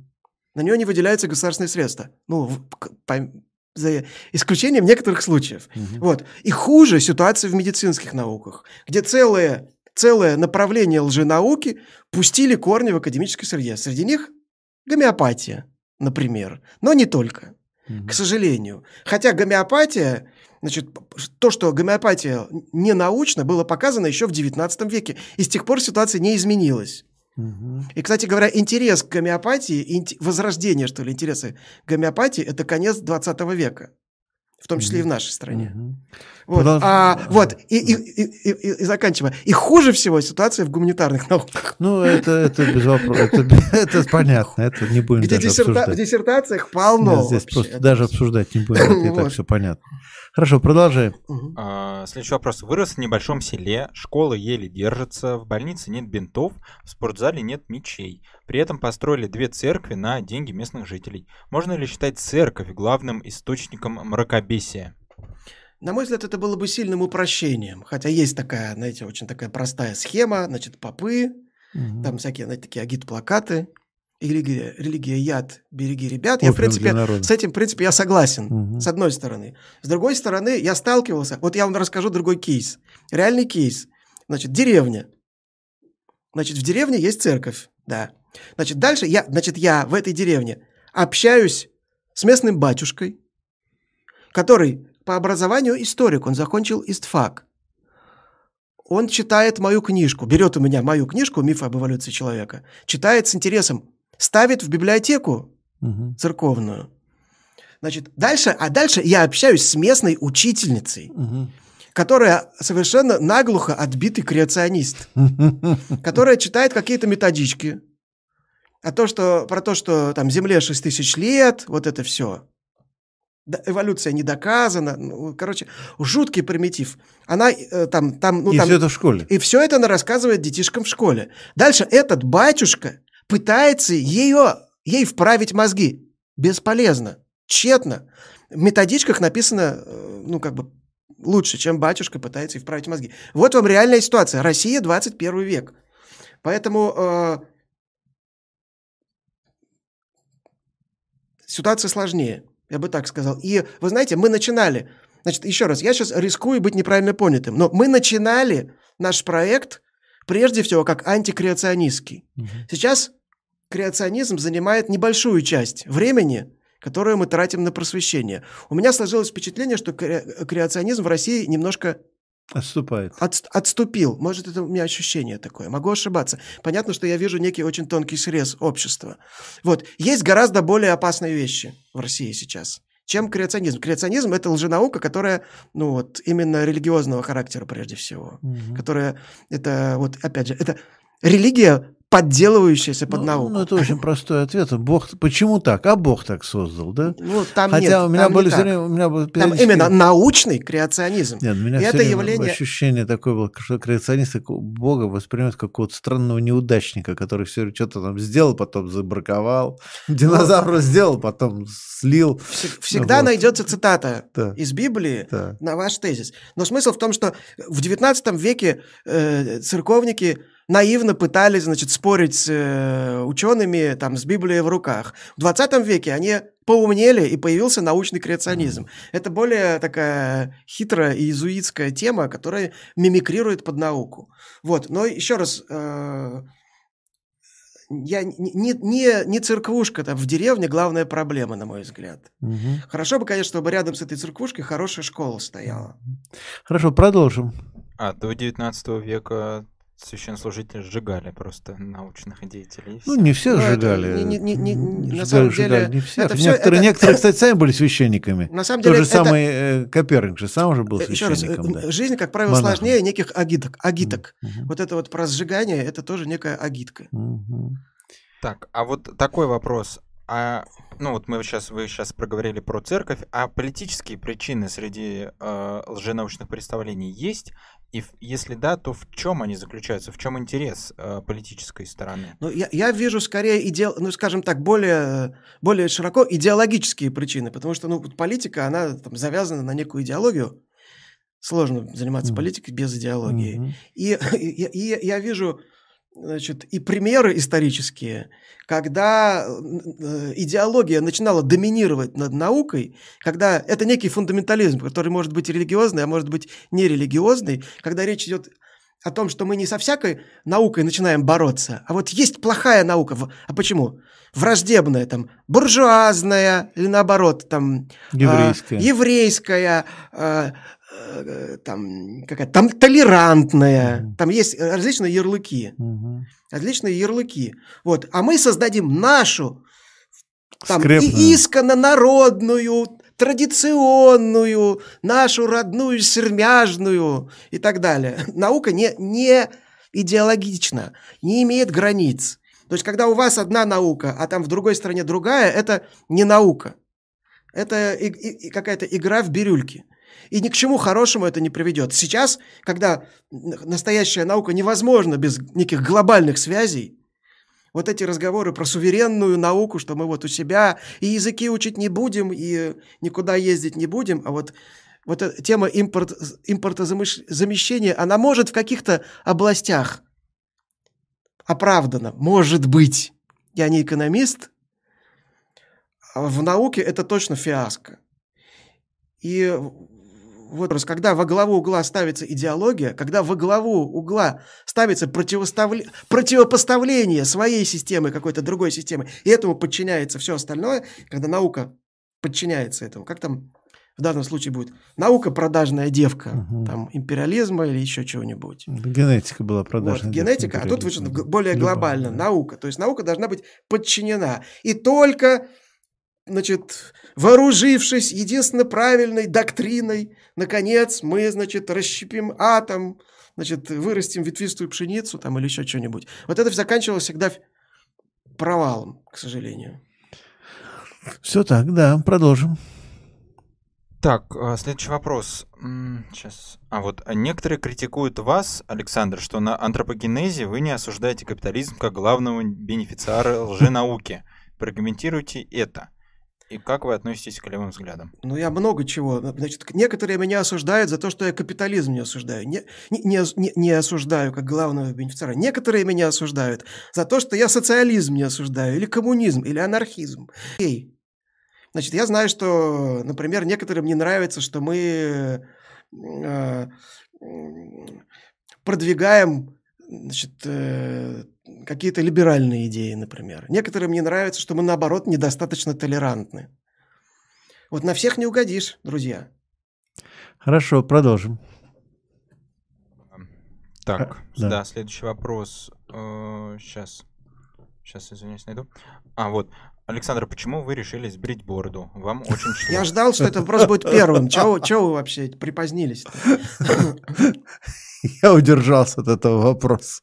Я, я ждал, что этот вопрос будет, я даже приготовился уже отвечать на него. Он так долго, значит, не, не звучал. А, я просто, я вчера э, сбрил бороду, потому что у нас там запланирована съемка, где я должен быть не в своем амплуа. Поэтому, значит, я там должен быть бритый. Вот, более А съемка еще не состоялась? Съемка еще не состоялась, была репетиция. То есть, пока, я, я сбрил... то есть пока вы не, не раскрываете, что за съемка? Нет, Нет я пока не раскрываю. Но Ладно, смысл потом. в том, что я иногда вынужден сбривать бороду, и это чаще всего связано со съемками. Я думал, просто с летом.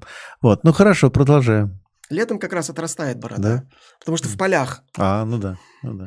А, так. так, я хотел бы сказать, что у нас небольшие технические проблемы с интернетом. Он иногда что-то подвисает. Вот, я не знаю, что ОБС опять начинает немножко это. Ну, нас видит сейчас? Нас видит, да, но просто подлаги небольшие у зрителей ну, происходят. переживем. Да, надеюсь, что скоро все поправится. Так, такой вопрос пока. Есть такая теория, что у белых людей с севера, приезжающих на юг и активно загоря... загорающих, повышается риск возникновения рака. Так ли это? Ну, это, ну абсолютно верно. Угу. То есть даже более того, значит, э, с этой проблемой с проблемой рака кожи вплотную столкнулись те страны, где население относительно недавно сильно мигрировало, значит, по по долготе. Ну да, ну. То есть, например, Австралия. Австралия, Австралия где большое количество белого населения, причем там с севера, там Ирландия какая-нибудь, угу, там, угу. значит, которые э, э резко там семьями снялись, и там в каком-то 18-м, в 19 веке...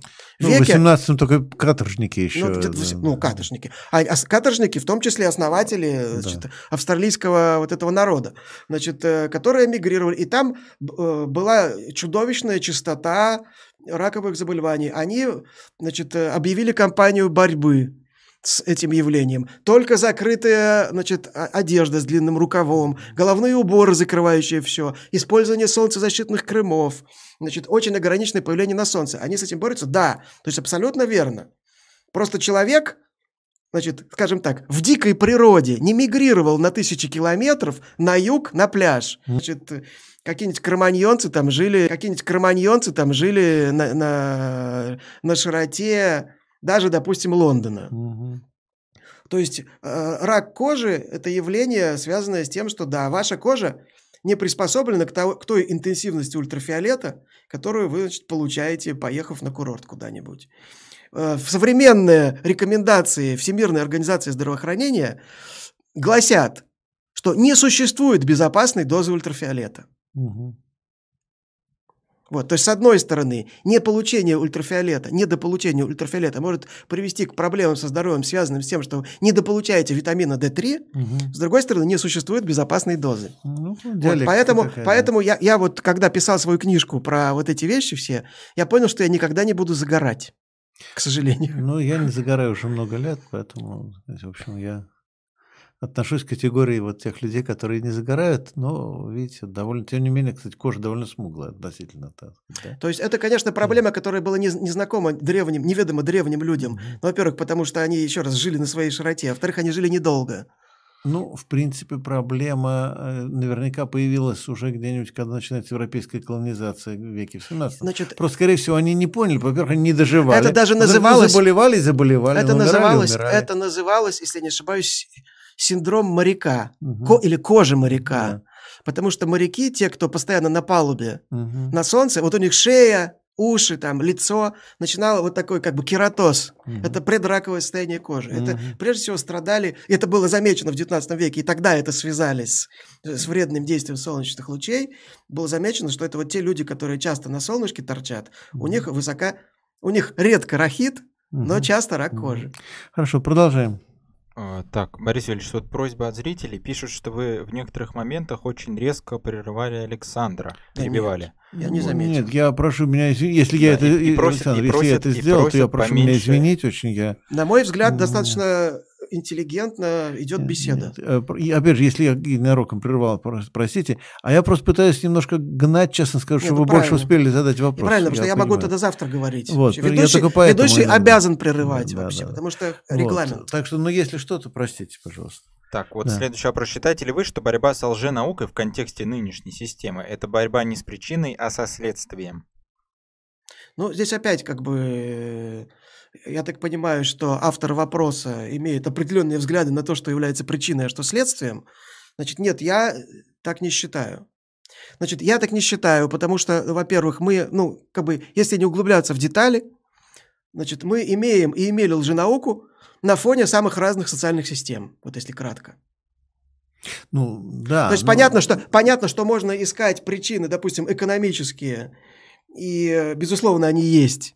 Значит, можно искать причины значит, идеологические, они тоже, безусловно, есть, но, еще раз, лженаука – сложное явление, которое во многом, как мне кажется, связано с особенностями просто человеческой головы и с, и с принципиальными ограничениями вот, человеческого мышления как такового. То есть, э, мой, мой взгляд таков. Хорошо, продолжим. А, так, следующий вопрос. Сейчас найду его.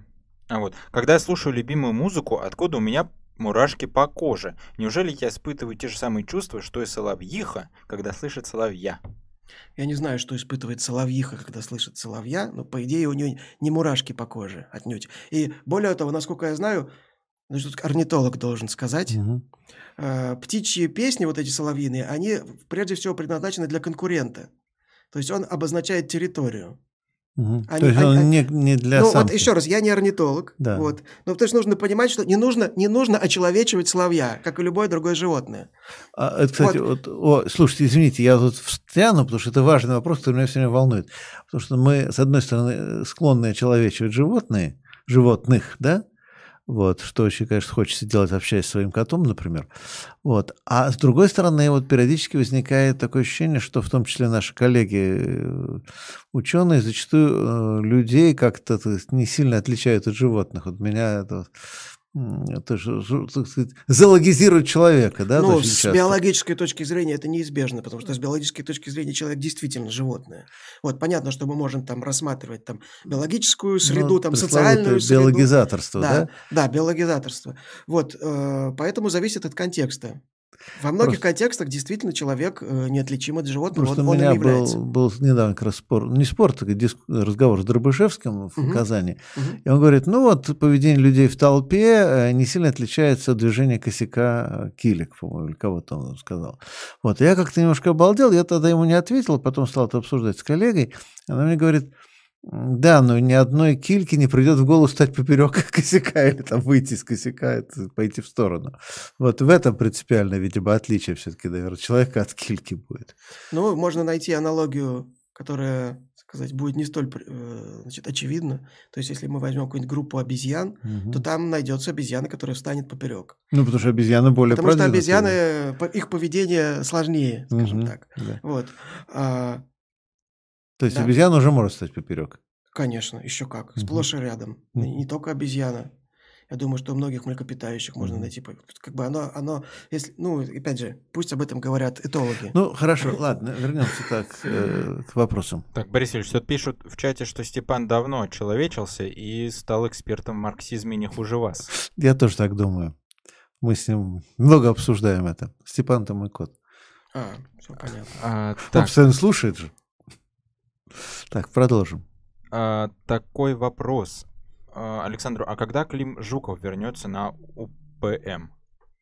Не знаю. А, ну, я с ну. Климом буквально позавчера, по-моему, переписывался с Климом Александровичем. А он просто сказал, что он безумно занят. Он тоже, я на Рабкорова пытался затащить, он, он сказал, что он безумно Жуков, занят. Мы его приглашали как-то в качестве эксперта просто, который там задавал вопросы или что-то еще такое. Но вообще э, не могу вам сказать, не знаю. Ну, говорю, мне он писал, что очень занят, вот как разберется с делами, тогда значит, дергайте. Так, вот. а, следующий вопрос. Недавно остеопатию внесли в список медицинских специальностей, и она стала признана Минздравом. В Соединенных Штатах остеопатия признана давно, но никаких доказательств, что она работает, нет. Вообще остеопатия работает? У нас есть доклад Алексея Водовозова про остеопатию, на форуме он изучал. Советую посмотреть. Так что ответ да или нет? Значит, э, судя по всему, нет. нет То есть как, это как-то было очень такое классное э, э, выражение, оно сейчас точно не воспроизведу, но это, короче, там массаж по цене, там, словно говоря... Ну, понятно. по, по, по цене 10 массажей, грубо говоря. А массаж работает? Какой-то, ну, какой-то массаж работает. Еще раз, вопрос не ко мне, вопрос скорее к медикам. Но я хочу сказать, что вот этот критерий, что где-то там что-то признали, к сожалению, дает осечку. У нас вот теологию недавно, mm-hmm. ну, уже не так, не так уж и недавно mm-hmm. ввели в, в, в вузовские дисциплины. Продолжаем. А, так, следующий вопрос. Сейчас а вот а причины процветания лженаук в разных странах различны, и меняются ли эти причины со временем? Значит, то, что... Э, значит, смотрите, я не считаю, что я обладаю статистикой, чтобы вот анализировать по разным странам. Вот, я подозреваю, что просто в разных странах могут разные причины, как бы причины лженауки, они в принципе различны и в одной отдельно взятой стране. Потому что, еще раз, лженаука – это сложное явление, потому что есть креационизм, который имеет религиозную основу. Есть какая-нибудь новая хронология, которая паразитирует там на математике и там на истории. Есть просто ошибочные медицинские методики, которые когда-то значит, из-за некачественных исследований, из-за недостаточного уровня доказательной базы, типа там какой-нибудь герудотерапии или там магнитно, магнитотерапии, были введены даже в там, значит, э, процедуры, рекомендованные Минздравом и прочее. Потом оказалось, что все-таки, извините, нет.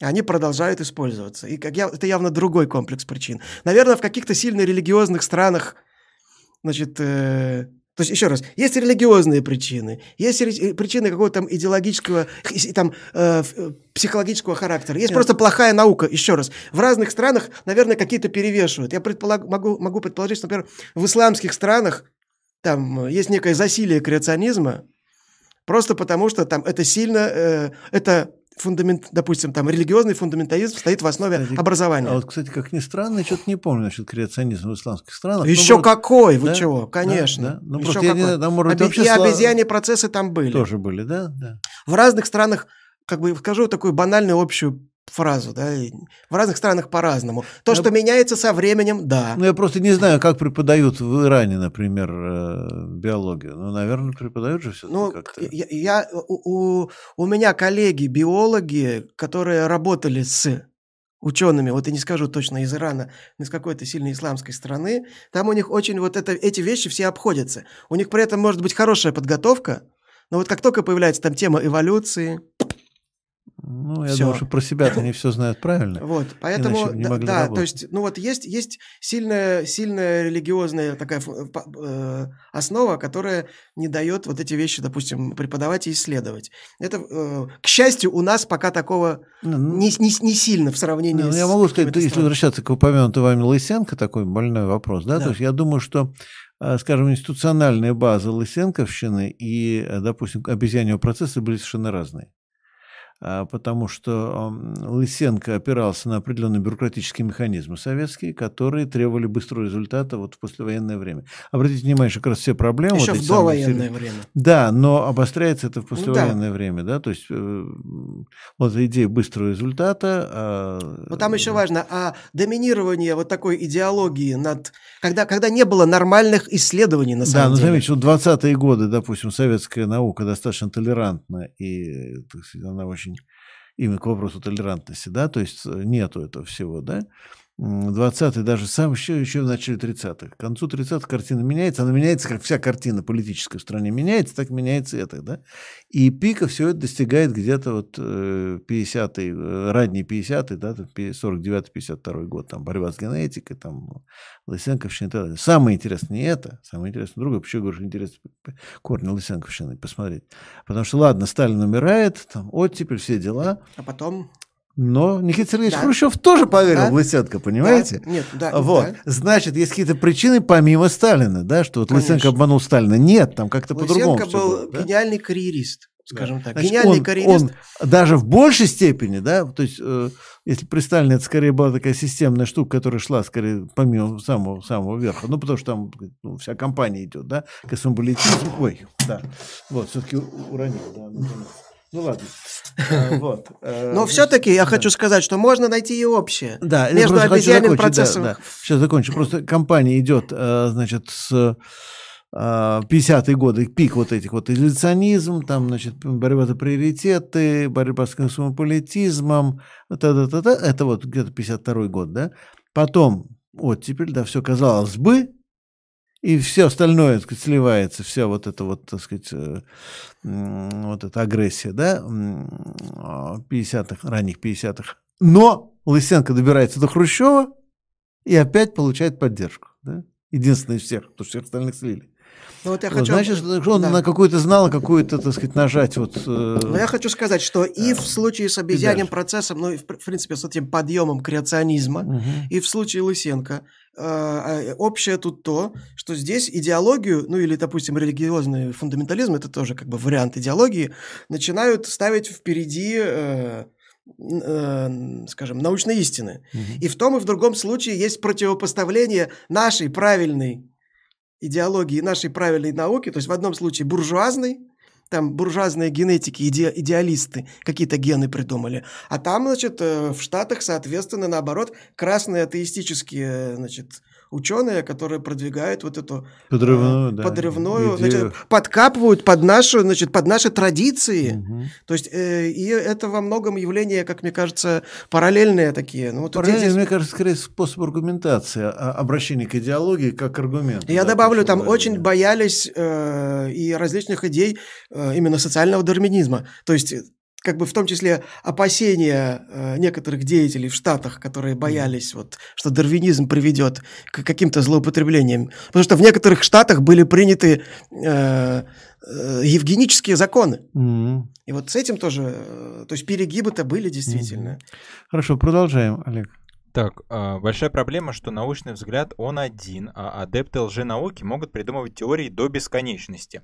Еще некоторые связывают науку с бизнесом или властью, а не доверяя им, а, граждане не доверяют и науке, как а, было ярко видно на примере с ковидом. Но тут много верных мыслей прозвучали. Вот насчет того, что, недоверие, что недоверие науке, оно во многом идет э, параллельно недоверию к власти, например. Да, и, кстати говоря, пропагандисты всякой лженауки, они нередко занимают некую такую оппозиционную позицию, тем самым э, получают очки, зарабатывают у публики, которая соответствующим образом настроена. Но как бы, значит, э, э то, что, с чего началась реплика, с того, что научный взгляд один, он, конечно, это тоже сильное упрощение. Научный взгляд далеко не всегда один, то есть, конечно, если мы говорим там о каких-то уже более, давно устоявшихся вещах, да, есть, дважды два четыре, но вообще на, на, передний край науки – это постоянная дискуссия, часто очень жаркая. Тут скорее можно сказать, что, э, ну, как бы я бы переформулировал так, что ученые загнаны в рамки фактов – а вот лжеученые этих рамок не видят. И поэтому им во многом свобода, проще. Свобода. Они ограничены фантазией своей да. часто. Вот. Хорошо, продолжаем. Так, как вы считаете, будет ли следующим этапом эволюции человека э, скрещивание с технологиями и искусственным интеллектом, трансгуманизм? Как это может повлиять на эволюцию человека, станет ли он ею управлять? Значит, я бы, я бы не делал прогнозов каких-то значит, э, по поводу эволюции человека, но это, во-первых, ну, потому что эволюция, когда мы говорим про эволюцию, мы все-таки рассматриваем какие-то большие промежутки времени, и это все равно не проверить. Угу. Вот. А то, что человек в самом ближайшем будущем будет все интенсивней скажем так, сотрудничать, как это, жить в симбиозе с э, различными технологиями, в том числе с искусственным интеллектом, это бесспорно. И я допускаю, то есть я верю в то, что в ближайшем будущем это приведет к какому-то, да, действительно синтезу, наверное. То есть искусственный интеллект неизбежно человека как-то обгонит по каким-то характеристикам, уже обогнал. Угу. Что там в шахматы обыграл, обыграл, машина водит лучше, лучше. Стреляет... водит лучше, кстати, не факт. Ну, значит, ну, я так, я не, не, буду, не буду здесь спорить с вами, не специалист. Нет, с машиной там просто отдельно, про автомобильных роботов это отдельная большая дискуссия, очень ну, смешная. Ну, там в целом ну, рядом очень странных ответвлений, в том числе моральных, да, как себя ведет да, э, робот на дороге там при да, разных да, аварийных да, ситуациях. Да, но я думаю, далее. что это все решаемо, и это да. неизбежно. Да. Это неизбежное будущее, скажем так. А, ну, как пока, пока, по крайней мере, теория доминирующая, вот это я просто дискуссию отслеживал, доминирующая теория, что самое, к вопросу симбиозе как раз, что самое эффективное – это водитель, у которого при этом есть еще и робот, так сказать, э, водитель. То есть есть человек, я рулем, понял. И при этом машина так, роботизирована. Вот, когда они взаимодействуют, то есть где-то он оставляет машине, да, что-то передоверяет, что-то, так сказать, а, переключает на себя управление и так далее, где-то корректирует действие машины. Я да. думаю, это временно. Не очевидно. Мне кажется, что вот эта симбиозная идея, мне кажется, очень интересно, это очень интересно, потому что... Ну, потому что машин... иначе мы вымрем просто. Не, не в этом дело. У машины нету свободы воли, то есть, а у водителя есть. Пригласите, вот есть такой Сергей Марков, специалист да. по искусственному интеллекту. А мы с ним беседовали а, здесь. Ну Он вот. был здесь тоже, сидел ну, на этом самом месте. Вот. Мы тоже с ним как раз угу. обсуждали. Он как раз там, смешных очень роботов показывал, которых он писал. Значит, как робот задает вопрос, робот ли вы? Значит, девушка-робот начинает как-то выкручиваться, избегая прямого ответа на этот вопрос. Вот, ну хорошо, дальше продолжаем. А, следующий вопрос. Дробышевский говорит, что китайские антропологи нагло фальсифицируют датировки своих костей, чтобы доказать, будто все, все произошли из Китая. Почему этих ученых не записывают в псевдонауку? Ну, это как бы Станислав Дробышевский иногда, значит, в запале своих выступлений рубит с плеча, хотя, безусловно, под, под этим э, тезисом есть основания, я знаю и других ученых, которые, в общем, очень скептически смотрят именно на исследования, идущие из Китая, потому что там, скажем, во многом как раз вот такая некая есть идеология, Э, которая э, бывает идет впереди науки, и, значит, идея доказать, что человек произошел из Китая, да, она имеет место быть. Что значит их не записывают в, э, значит, в лженауку? Если, если эти их утверждения сделаны с нарушением значит, научного метода, да, это псевдонаука. Другое дело, что ну, это в каждом отдельном случае надо доказывать, иногда это не просто доказать. Вот, иногда, значит, вот эта грань, опять же, между псевдонаукой, плохой наукой и mm-hmm. некой, и, и, и, скажем так, тем, что, э, скажем так, западным ученым нужен доступ к неким находкам, сделанным на территории Китая, вот эта грань, она или там чаша весов, угу. что считать наукой, что публиковать, что не публиковать, это тонкая грань. То есть там всегда есть некий политический момент. Он и внутри Китая, и это международный политический момент. Но, строго говоря, если они это доказывают, с наруш... еще раз, если они это доказывают с нарушением научного метода, будем называть свои, своими именами эти вещи. Это псевдонаука. А, продолжим. А, так, Тут такое нам как бы четверостишье прислали. Никто не даст нам избавления, ни бог, ни царь и ни герой. Добьемся мы освобождения своей собственной рукой. Это вообще-то интернационал немножко. Угу. Борис Ильич, я в этом не разбираюсь и не хочу разбираться, поэтому... Так, вот тут очень большой текст нам прислали. Сейчас я его зачитаю. В спонтанных спорах, спорах с коллегами мы все более-менее простое быдло, пришел к выводу, что э, лженаучные факты из последних споров это э, заряженная вода, например, э, что их мнение о политике строится на их иде идеализме и моем материализме. Вопрос, как склонить собеседников на свою сторону быстро и без СМС. Самое лучшее среди тактик, до которых я дошел, это задавать более-менее логичные вопросы по теме, на которую у собеседников ответов нет. Но такой спор выводит нас в лучшем случае на ничью. Какие ваши советы советы, как спорить с верующими в свою правоту по скриптум. Э, а, вот это, значит, читающему, то есть мне большой э, рахмет, если мои вопросы, рахмат, если мои вопросы соберешь в один. Вот так вот. То есть вопрос сейчас все раз повторю. Я понял. Как ну, склонить собеседников на свою сторону быстро и без СМС? В некоторых случаях это просто невозможно и нецелесообразно, я бы так сказал. То есть бывает, когда лучше... Вот это, правда, это, знаете, это, опять же, вот сми, как это, смирение – это некая добродетель, которая есть не у всех. Иногда, вот я в какой-то момент, ну, как бы это все чаще стало происходить, не знаю, там, в последние годы какие-то, когда я читаю комментарий какой-то даже вот в нашем сообществе под постом, который я там вымучивал, Значит, и там кто-то пишет, а, это все это подделки, это все чушь. Что... Я, значит, уже рука тянется. Лучше я статью допишу. Потому что я понимаю, что я его не переубедю. Вот, поэтому, значит, смотрите, вы должны, во-первых, для себя понимать, какую задачу вы решаете. То есть, а зачем вам их переубеждать? То есть, вы переубедите одного человека, например, даже. Потратить на это там, не знаю, кучу своего времени. Это время мож, можно потратить более продуктивно. Значит, другое дело, если, например, перед вами некая аудитория. То есть вот я выступаю, допустим, передо мной даже там, 20 человек, и вот один из них начинает спорить со мной. Дальше А. Я могу использовать спор с ним для решения некой просветительской задачи. Если я хорошо владею вопросом, который он задает, если у меня есть ответ, для этого нужно вообще для начала быть ну, подкованным в теме. Во-вторых, э если, значит, и, и нужно понимать, что вы работаете не на него, а на аудиторию. То есть одно дело, когда вы переубеждаете конкретного человека, другое дело, когда вы работаете с аудиторией. И даже в случае, когда вы работаете с аудиторией, вы можете счесть, что вам продуктивнее не спорить с ним, а продолжить, например, свое выступление, а с ним потом поговорить отдельно. Потому что вы потратите свое время, не решите своих задач и себе нервы истреплете. Вот.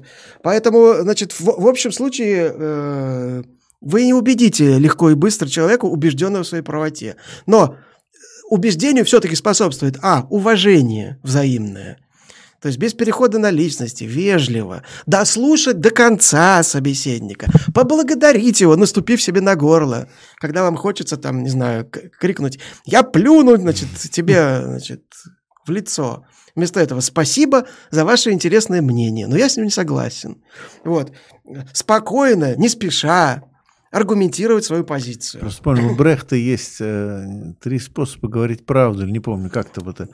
Я просто не очень помню точно, это я читал еще лет тоже 30 назад, но там что-то первое, это самый, самый непродуктивный, сказать, вам высказали какую-то чушь, сказать, что за чушь вы говорите?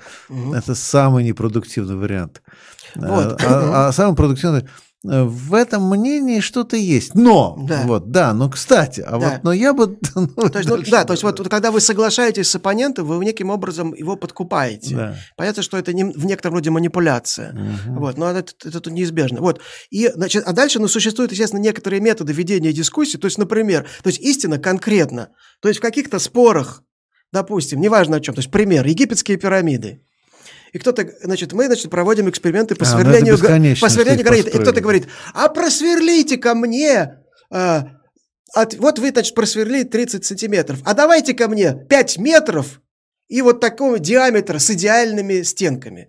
Значит, а дальше, значит, э, просто задается вопрос. Покажите. То есть, и, еще раз, истина конкретно. Там, значит, когда значит, пытаются вас запопугаять, значит, а вот постройте пирамиду, а вот сделайте обелиск, а вот, значит, просверлите там, не знаю, распилите там э, и так далее. Значит, берем конкретную вещь и дальше просто последовательно повторяем. Покажите пример. А ба ба ба ба ба ба ба я где-то видел в интернете. Покажите пример. Я сейчас не буду искать, извините. Угу. Мы, мы говорим про конкретные вещи или про ваши там фантазии. То есть э, не давать человеку спрыгнуть с тезиса очень угу, важно. Угу. Вот иногда на этом, э, в общем-то, все и заканчивается.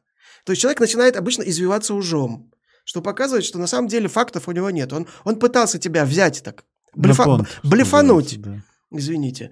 Вот, э, ну вот, э, это, это, конечно, еще раз, это, это проще делать даже в письменном виде, то есть, когда вы mm-hmm. где-то в интернете. В диалоге он уйдет как-то скорее, соскочит. А, у нас не, время ограничено. Mm-hmm. То есть, вернее, как, мы можем сегодня больше, если особенно Александр не будет куда-то рваться. Вопросов, ну, вопросов много. А? Вопросов Ну, еще можно немножко. А, сколько у нас вопросов? А, Не знаю, но их приличное Много. количество. А давайте тогда блиц, перейдем в режим блиц, потому давайте, что просто, да, давайте ограничивать у всех, время. У всех есть проблемы во Будем времени. пытаться да, лаконично. Без да, проблем. Да, поэтому, ну, Александр, это к вам еще, что вам я нужно постараюсь, будет коротко я отвечать. Постараюсь. Дальше. У нас на форуме есть такой формат. Давайте в блиц перейдем, да. Так, во-первых, Борис Юрьевич, после того, как я признался, что я не знаю интернационал и не хочу его знать, Ай-яй-яй. в чате Это Буча начала Это восприняли, срам. восприняли в штыки это все. Вот и Кошмар. предлагают вас уволить меня. А, Значит, так. э, э, а, И это, кстати, говорят, совершенно буржуазное решение было бы, кстати, заметим. А как Взять это? уволить, да? Фукс, вы неуч, просто Да, да, срам. да. Хоть садись на пар, Да, за да. парту. Да, Так, значит- уволить сотрудника, и это как раз типичное буржуазное решение. Да. Так, продолжим. Дальше. А, Значит, такое сообщение. Институт философии Иран э, потратил 742 тысячи рублей на исследование, является ли злом существование ада. Э, Информация взята с сайта РБК от 13 декабря 2021 года. Не являются ли подобные исследования аффилированными? Ну, я немножко знаю эту историю. Я это- тоже немножко это- знаю. Но да, там все ну, на самом деле не- немножко не так. Вот. Но и как бы еще раз, в гуманитарных науках вот такого много. Не будем, даже, даже Нет, не ну, будем. В общем, если честно, я так понимаю, что просто институту философии нужны были деньги. Точка. Я бы Да там поставил э, точку. и сумма-то не такая большая. Так, а, а там вообще большие деньги не гуляют в институте философии или в других местах гуляют. Так, продолжаем. Так, спасибо Александру Борису за прекрасный контент, которого на YouTube так не хватает. А, Стараемся. Так, вот вопрос такой. Почему Курпатов считается лжеученым? Его ролики миллионы просмотров собирают. Это, наверное, психолог, да, который в очках, который, как я понимаю. Да? Я просто знаю, видимо, этих... этих Ну, кур- доктор Курпатов, Андрей Курпатов, просто он у нас получил, он получил премию у нас, как он у нас академик врал Мгм. 21 года. Вот, ну еще раз, что, а, а- а какое... За что получил академик Врал? Нет, подождите, его ролики собирают там много Миллион, просмотров, да. а одно никак не противоречит другому. Ну, а почему его считают лжеученым? Вот так вот вопрос стоит. Потому что он под видом, э, под видом науки популяризирует некие свои, э, скажем так, домыслы, если кратко. А если подробно, на самом деле, вот это, это тоже моя боль, потому что мы обещали сделать э, разбор Курпатова Мгм. такой обстоятельный. Потому что как, бы проблема с такими деятелями в том, что никто не берется. Как бы психологи плюются, Мгм. и такие, «А!» Вот, мы хотим сделать обстоятельный разбор, э, значит, писанины Курпатова, просто показать с фактами. Вот, ну, как, как бы смысл в том, что он, ну, например, он просто ссылается на исследования, ко- говорит некоторые вещи, там, ко- которых просто в публикациях, на которые он ссылается, нет. Мгм. Это классика такая. Мгм. Давайте дальше. Да, продолжаем. А, так, такой вопрос сейчас. А вот, может, стоит говорить людям, что плоды науки могут использовать в плохих целях? Даже ядерная бомба или цифровые технологии, которые используются для того, чтобы репрессировать. Ну, а что, этого не- э, а это не, не является как-то секретом Полишинеля вообще? Это всем По-моему, это довольно кажется, тут вещь. Но это как раз вопрос о том, что это Молоток. уже зависит не от ученых, да? Молоток можно использовать для гвоздей, а можно по голове кого-нибудь стукнуть. Ну, как бы банальщина такая. Ну и что? Да. Но это к вопросу об обществе уже. а Не, Это диалектика, батенька. Да, да, да, да, да. Да, продолжаем. А, так, сейчас найду вопросы. А. А вот как разговаривать с любителями альтернативной истории и не заскрипеть зубами? Сложно. Сложно. Ну, надо, надо как-то что-то, не знаю, карандаш между зубами зажать, знаете, когда припадок какой-нибудь. Это, если не ошибаюсь, альтернативная история это вот эта вот тема Ну, про, это, ж, это на самом Ну, деле... это м- большое про ядерную, я- ядерную войну в, э, в конце Ну, не 18 обязательно. века. Нет, нет, ну это и Фоменко, и Носовский. Да, это, это, это, это, это, это комплекс таких псевдоисторических концепций, которые значит, там, фантазируют на темы прошлого, на- Мгм. нашего великого прошлого, скажем Мгм. так. А, да, еще и какие-то там эти самые, как предки катались на мамонтах, там Вот, какой-то. ну, это, это- это- это. огромный пласт. Да. Альтернативная история это. Ну, она отчасти предлагает- предлагается в качестве игры, а отчасти всерьез. И вот где граница не всегда очевидна, потому что иногда это предлагается не совсем всерьез. Просто чтобы спорить, нужно еще раз, Да. нужно обладать спо- э, как бы спокойствием, терпением и владеть вопросом. Мгм. Без этого не получится вообще. Да, хорошо, Так, дальше. Александр, у вас спрашивают, можно ли отнести к лженаучным а, пассионарную теорию этногенеза Льва Николаевича Гумилева? Судя по всему, да, Мгм. к сожалению. При- как говорится, при всем уважении. Ну, я об этом еще очень давно писал. Вот, правда, не на русском, на английском языке публиковалось. Да, продолжаем. Сейчас листаю. Хотя сам термин пассионарности мне нравится, термин именно термин. Но это ну и так красивая вещь, которую можно объяснить, объяснить очень многие вещи. не научный, да. да. Ну не имеет под собой научную да. основу. А, так, а вот вопрос. Знаете ли вы об исследованиях наивной биологии, наивной теории и учитываете ли вы результаты психологических исследований в просвещении? Так, значит, ну, я, я, честно говоря, наивной. На, наивная биология. Я, я к стыду своему в не кавычках. вполне. Сейчас я, может, не, в не вполне понимаю, о чем идет речь. Значит, э...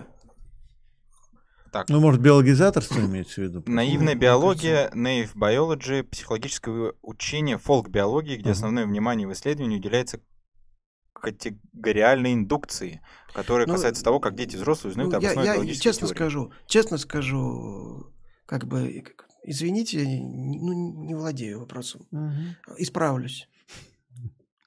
Продолжаем.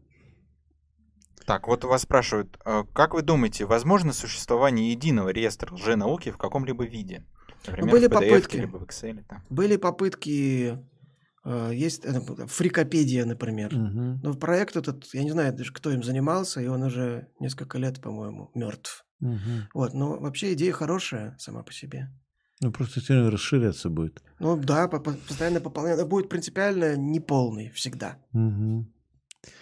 Uh, work in progress, то, что называется, да, постоянно незаконченная работа. Так, продолжаем. Так, сейчас, сейчас. А, вот, тут пишет, что теоретически креационизм не противоречит науке. Например, Святейший Римский престол признает Большой взрыв и эволюцию. Но это такой, это такой гомеопатический креационизм, скажем, это католический креационизм, который те, теистическая эволюция. Да, это вот как раз Теар де Шарден. Вот да, да, все. да. Ну, да, понятно, что интеллигентные люди, так сказать, верующие, обычно принимают такой тип креационизма. Это такой... Мы все-таки говорим о креационизме в узком смысле, когда речь идет об отрицании эволюции, о там, буквальном о буквальной трактовке значит, э, творения. Ну да, ну как один христианин мне сказал, что в, как, в конце концов, какая нам разница, создал ли Бог Вселенную эволюционным или да. революционным да, путем? Да. да. Нет, я просто знаю людей, да. ученых, да. археологов, палеонтологов, эволюционистов, в том числе, которые при этом верующие.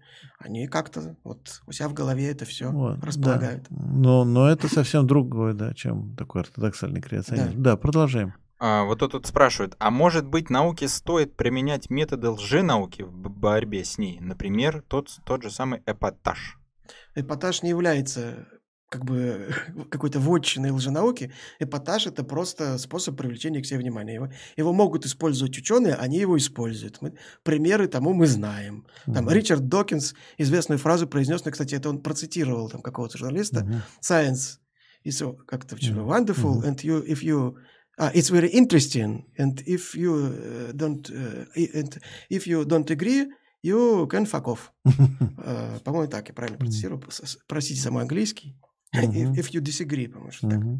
так. Вот, э, ну, то есть э, и наиболее известные популяризаторы науки широко используют эпатаж, значит, и другие приемы из шоу-бизнеса, скажем uh-huh. так. Ну, и, и правильно делают, и мы этим занимаемся.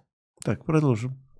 Ну, вот, например, как Нил Деграсс, Деграсс Тайсон, он да? же достаточно такой эпатажный человек. Ну, ну да, да, у нас на форуме... Да, про космос, а про космос вещает, и про физику. Так, а вот тут такой вопрос. Можно ли привести примеры лженаучных течений, которые не ставили бы себе основной целью относительно законный отъем денег у населения? И вообще вот э, у лженауки основная цель это как можно больше денег с людей заработать или чего? Ни в коем случае. Нет, значит, есть, еще раз, есть лженаука как бизнес, и есть лженаука, которой занимаются убежденные значит, энтузиасты. Какие-нибудь искатели снежного человека, ну, конечно, на этом можно локально зарабатывать. Например, если там какой-нибудь курорт раскручивает, что у них ети водится и, и привлекает сам туристам, и такое есть действительно. Да? Ну, а чего нет-то? Вот, или там, ну, Лохнес классика, да? Но, но какие-нибудь криптозоологи, это обычно, это, это часто люди там без кроша в кармане, которые искренне там, потратят последний рубль на то, чтобы, не знаю, там, купить шерсть снежного человека и там, значит, на нее молиться дома. Mm-hmm. То есть причины, еще раз, причины разные, но лженаука как бизнес, безусловно, более опасное явление, скажем так. Ну да, там ресурсы. Да, продолжаем. А, так, Александр, у вас тут спрашивают, а планируется ли расширение спектра наук на премии? А то подавляющее большинство естественные. Хотелось бы больше социальных, гуманитарных наук. Хотелось бы. Ну, мы, во-первых, все-таки э, форум «Ученые против мифов» в некотором роде проекция наших собственных интересов. Угу. То есть, если бы, например, мы хотели зарабатывать на форуме, я тоже не первый раз говорю, если бы мы хотели зарабатывать на форуме, мы бы делали только медицинские темы. Угу. Медицина – это беспроигрышный вариант, который привлекает всегда в любой ситуации. Вот. Но мы любим э, биологию, историю, физику, астрономию. Но у нас гуманитарии участвуют так или иначе и будут участвовать. Будем, будем стараться. Еще раз, это зависит от А. Интересной темы, Б. Наличия интересного докладчика. И, и то, и другое, в общем, это наше... Это то, чем мы занимаемся постоянно. Это наша головная боль. Угу. Продолжаем. А, так, тут спрашивают, Известно ли, от какого вида рыб произошел предок человека? Значит, ну не предок человека, а по идее, значит, это вопрос... Не предок вопрос человека, скорее, наверное, вообще а, про, предок... Про, про всех наземных... Наземных, да. Значит, там эти э, лопастепер, лопастеперы рыбы, угу. и, значит, их подразделения, там есть кистеперы, есть двоякодышащие. Ну, в общем, в целом это по латыни я даже сейчас не скажу, простите, палеонтологи пусть скажут, кистеперы, рыбы. Конкретный вид вряд ли известен, просто потому что ну, палеонтология на, таком, э, на так, такой разрешающей способности не дает. Но примерно эволюционная цепочка... Э, там, Зачем они на берег-то полезли? Значит, значит, еще раз, вопрос не ко мне, вопрос к палеонтологам. Насколько я знаю, как бы одна из доминирующих концепций, что эти, э, значит, предки четвероногих Э, значит, жили в пересыхающих водоемах и иногда переползали из одного водоема в другой, иногда должны были переживать э, засушливые периоды. Угу. А, логично, все уже логично, да. Вот, лопастеперы, и сейчас, сейчас я знаю, что даже вот рассматриваются вот эти двоякодышащие э, рыбы современные, их, значит, недавно был расшифрован геном одной из двоякодышащих рыб, и э, показано его в том числе его как бы некая такая промежуточность между рыбами угу. и э, наземными, и, рыбами, и да. на, наземными э, позвоночными. Так. так, ну давайте еще минут 10-15, 15 угу. минут продержимся, потом все-таки будем завар... закрываться. Ну это если Александр готов. Да, но... Это... Давайте, ну да. еще так. минут. Там... Да, сколько? Блиц. Ну не больше, да. У вас тут спрашивают, Александр, за что Евгений Николаевич Панасенков получил звание почетного академика ВРАЛ? Ну, значит, Евгений Панасенков да, получил звание академика ВРАЛ за то, что он написал псевдонаучную книгу. Это имеется и... первая научная 18, история. Да, да которая обладает... Вот если вы, если вы возьмете... Значит, и, значит, да, я еще хочу добавить. Э, что, что часто не понимают. Это решение не мое, это решение жюри, которое uh-huh. голосовало. Потому что обычно претензии предъявляют ко мне, uh-huh. хотя я решение не принимаю и не голосую. Uh-huh. Я в жюри не вхожу. Uh-huh. У нас есть правила премии, согласно uh-huh. которым решение принимает жюри. Так вот, жюри сошло, что Евгений Панасенков, он, кстати, не стал академиком врал, он э, занял всего лишь второе место, угу. как э, почетный, ой, член-корреспондент. Угу. Академиком врал стал Эпштейн главный наш э, гомеопат. Mm-hmm. Вот. Поэтому, значит, если вы возьмете книгу господина Панасенкова и пройдетесь по десяти признакам псевдонауки, э, значит, вот о которых, о некоторых, mm-hmm. которых я говорил, вы увидите их всех там во всей красе. Угу. Хорошо, продолжаем. А, так, Вопрос. Если будущее человека в симбиозе с машиной, нет ли тут опасности, что немодифицированные машины люди будут менее востребованы на работе, как в некоторых фильмах и играх, если я правильно понял идею? Может быть.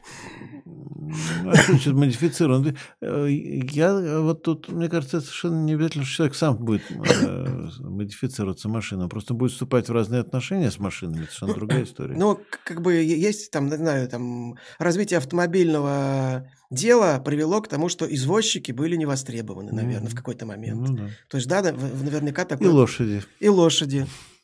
Вот. Ну, и вопрос не совсем ко мне все-таки. А, ну, просто по, по этому поводу уже э, есть и обратная вещь. Это, ну, принц, это Кругман об этом писал, что а, как ни странно, механизация зачастую приводит, наоборот, к спросу на людей. Ну, на новые профессии появляются, да, ниши да, новые да. Нет, просто целые отрасли разрастаются. То есть даже, даже, да? даже не обязательно квалифицированный труд, может неквалифицированный появляться. Но вот отрасль разрастается. То есть, скажем, там с появлением банкомата банковская отрасль разрослась настолько, что там сейчас занято гораздо больше людей, чем в те времена, когда все это делали через кассу. Хотя, казалось бы, да? Вот, ну хорошо, продолжаем. Это вот э, такой, мне кажется, яркий пример из фильма. Это можно, ну, не, даже из книг. Это вот мечтают ли андроиды об электроовцах. Там же все-таки главный герой, вот этот Декарт, он же по сути, является охотником на этих андроидов, на самих. То есть он как раз обычный человек, который ловит роботов, которые вот нарушают законы. Но это все, это все все-таки научная фантастика. Ну, все равно. а, немножко, немножко не из той оперы. Да. Мне, мне, а мне кажется, из той как раз, ну, где-то рядом, востреб... ну, так. как раз человек востребован в работе. Да, да, да. Хотя да. там уже будущее, где роботы среди людей. Да. Вот. Так, а тут такой вопрос. Александр, какие у вас любимые фантастические книги, фильмы и сериалы? А, спасибо за эпохальный труд. Спасибо Рабкуру и Борису Юльевичу за смелость бороться с политическим мракобесием. Значит, ну, если говорить про сериалы, ну, мне понравился очень «Мир Дикого Запада», первый сезон, скажем так, угу. который был очень, по-моему, сильный. Значит, в, в отношении художественной в, и в отношении там, иде, идейном. Там некоторые сцены, по-моему, просто шедеврально сделаны. Вот. Значит, что касается литературы, ну, я люблю Стругацких, например. Вот, сегодня, сегодня уже звучало. Уже звучало. Но да. я, не, я не такой, не, не особый чтец угу. художественной литературы уже давно, к сожалению. Да, так, так, а вот тут вопрос про рыб. А, вот эта мутация, которая вывела рыб на сушу, возникла только у одной определенной рыбы, а потом передалась по наследству всем остальным? Или э, все наземные животные произошли не вот от этой одной единственной рыбы? Я... Это была не одна мутация, как бы не может быть одной мутации, которая превратит рыбу в четвероногое. Даже когда мы говорим про такой гораздо более простой процесс, как изменение кожной пигментации, мы сегодня про это говорили, когда кожа там у кого-то посветлела, это за, за такой, казалось бы, простой признак, как цвет кожи, отвечают десятки генов. И как раз на этот процесс, поскольку он хорошо изучен, там отлично видно, как это происходит. Как в разных популяциях людей, в разных частях света возникали разные мутации, то есть возникали разные варианты, разные разных генов, которые влияли на то, что синтез пигментов кожи ослаблялся. Угу.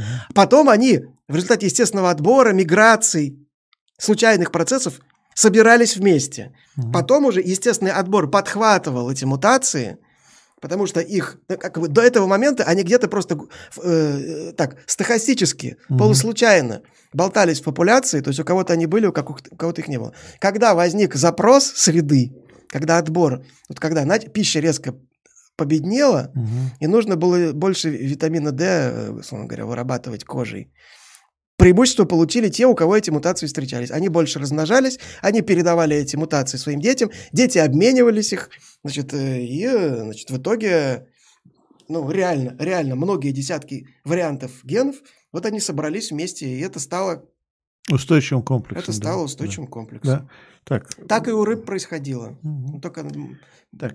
Да, чтобы... в принципе, вопросы закончились. А, ну вопрос закончился. Давайте ну, отлично. То есть мы как раз уложились практически. Потому что у нас есть а, такой, просто Александр не знает, у нас есть такое стандартное время в 9 заканчивать, аварийное время еще 15 минут. Ну, у нас то же самое на да. стримах, кстати. Вот.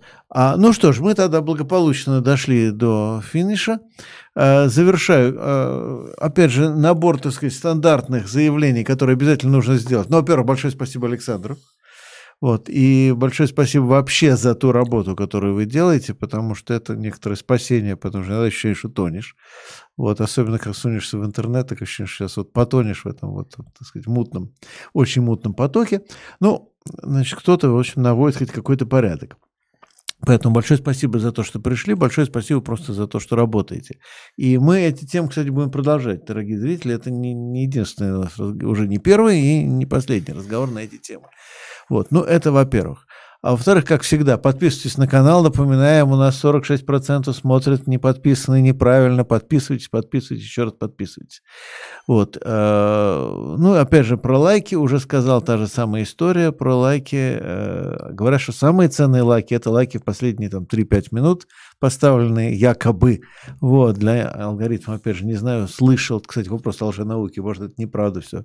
Но вот такие слухи в интернете ходят, поэтому, так сказать, вот ставьте именно сейчас, это вот самое-самое-самое. И приходите на форум 20 да. августа. И на антропогенез, на форум 20 августа приходите, обязательно не пропускайте все эти темы.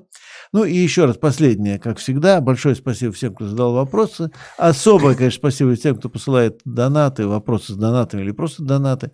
Повторяю, это для нас очень важно в плане того, что нам нужно выжить в это достаточно тяжелое время. Если вы хотите, чтобы сайт и канал продолжали работать, то очень прошу вас это делать. Но все равно спасибо и тем, кто посылает вопросы без донатов, потому что эти вопросы помогают нам формулировать, собственно говоря, нашу повестку, нашу дискуссию. Вы видите, вот скажем, опять же, э, тот же самый разговор о популяризаторах науки, о борьбе с лженаукой. Это все пришло из дискуссии со зрителями. То есть зрители говорят, а вот, а что же вы до сих пор Соколова не, не пригласили? Ну, значит, ну как, а, да, ну, конечно, пригласил. Да?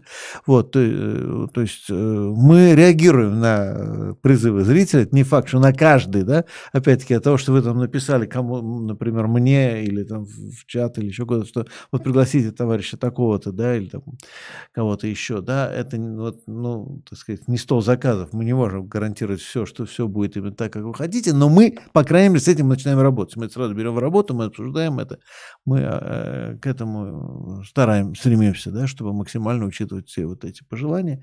Поэтому, еще раз говорю, большое спасибо всем, кто задает вопросы, кто пишет, кто говорит, естественно, даже если никаких э, донатов не посылаете, потому что просто не все даже это могут себе позволить. Ну и поэтому еще раз заканчиваю всегда одним и тем же. Мы делаем этот канал вместе. Спасибо вам, дорогие зрители.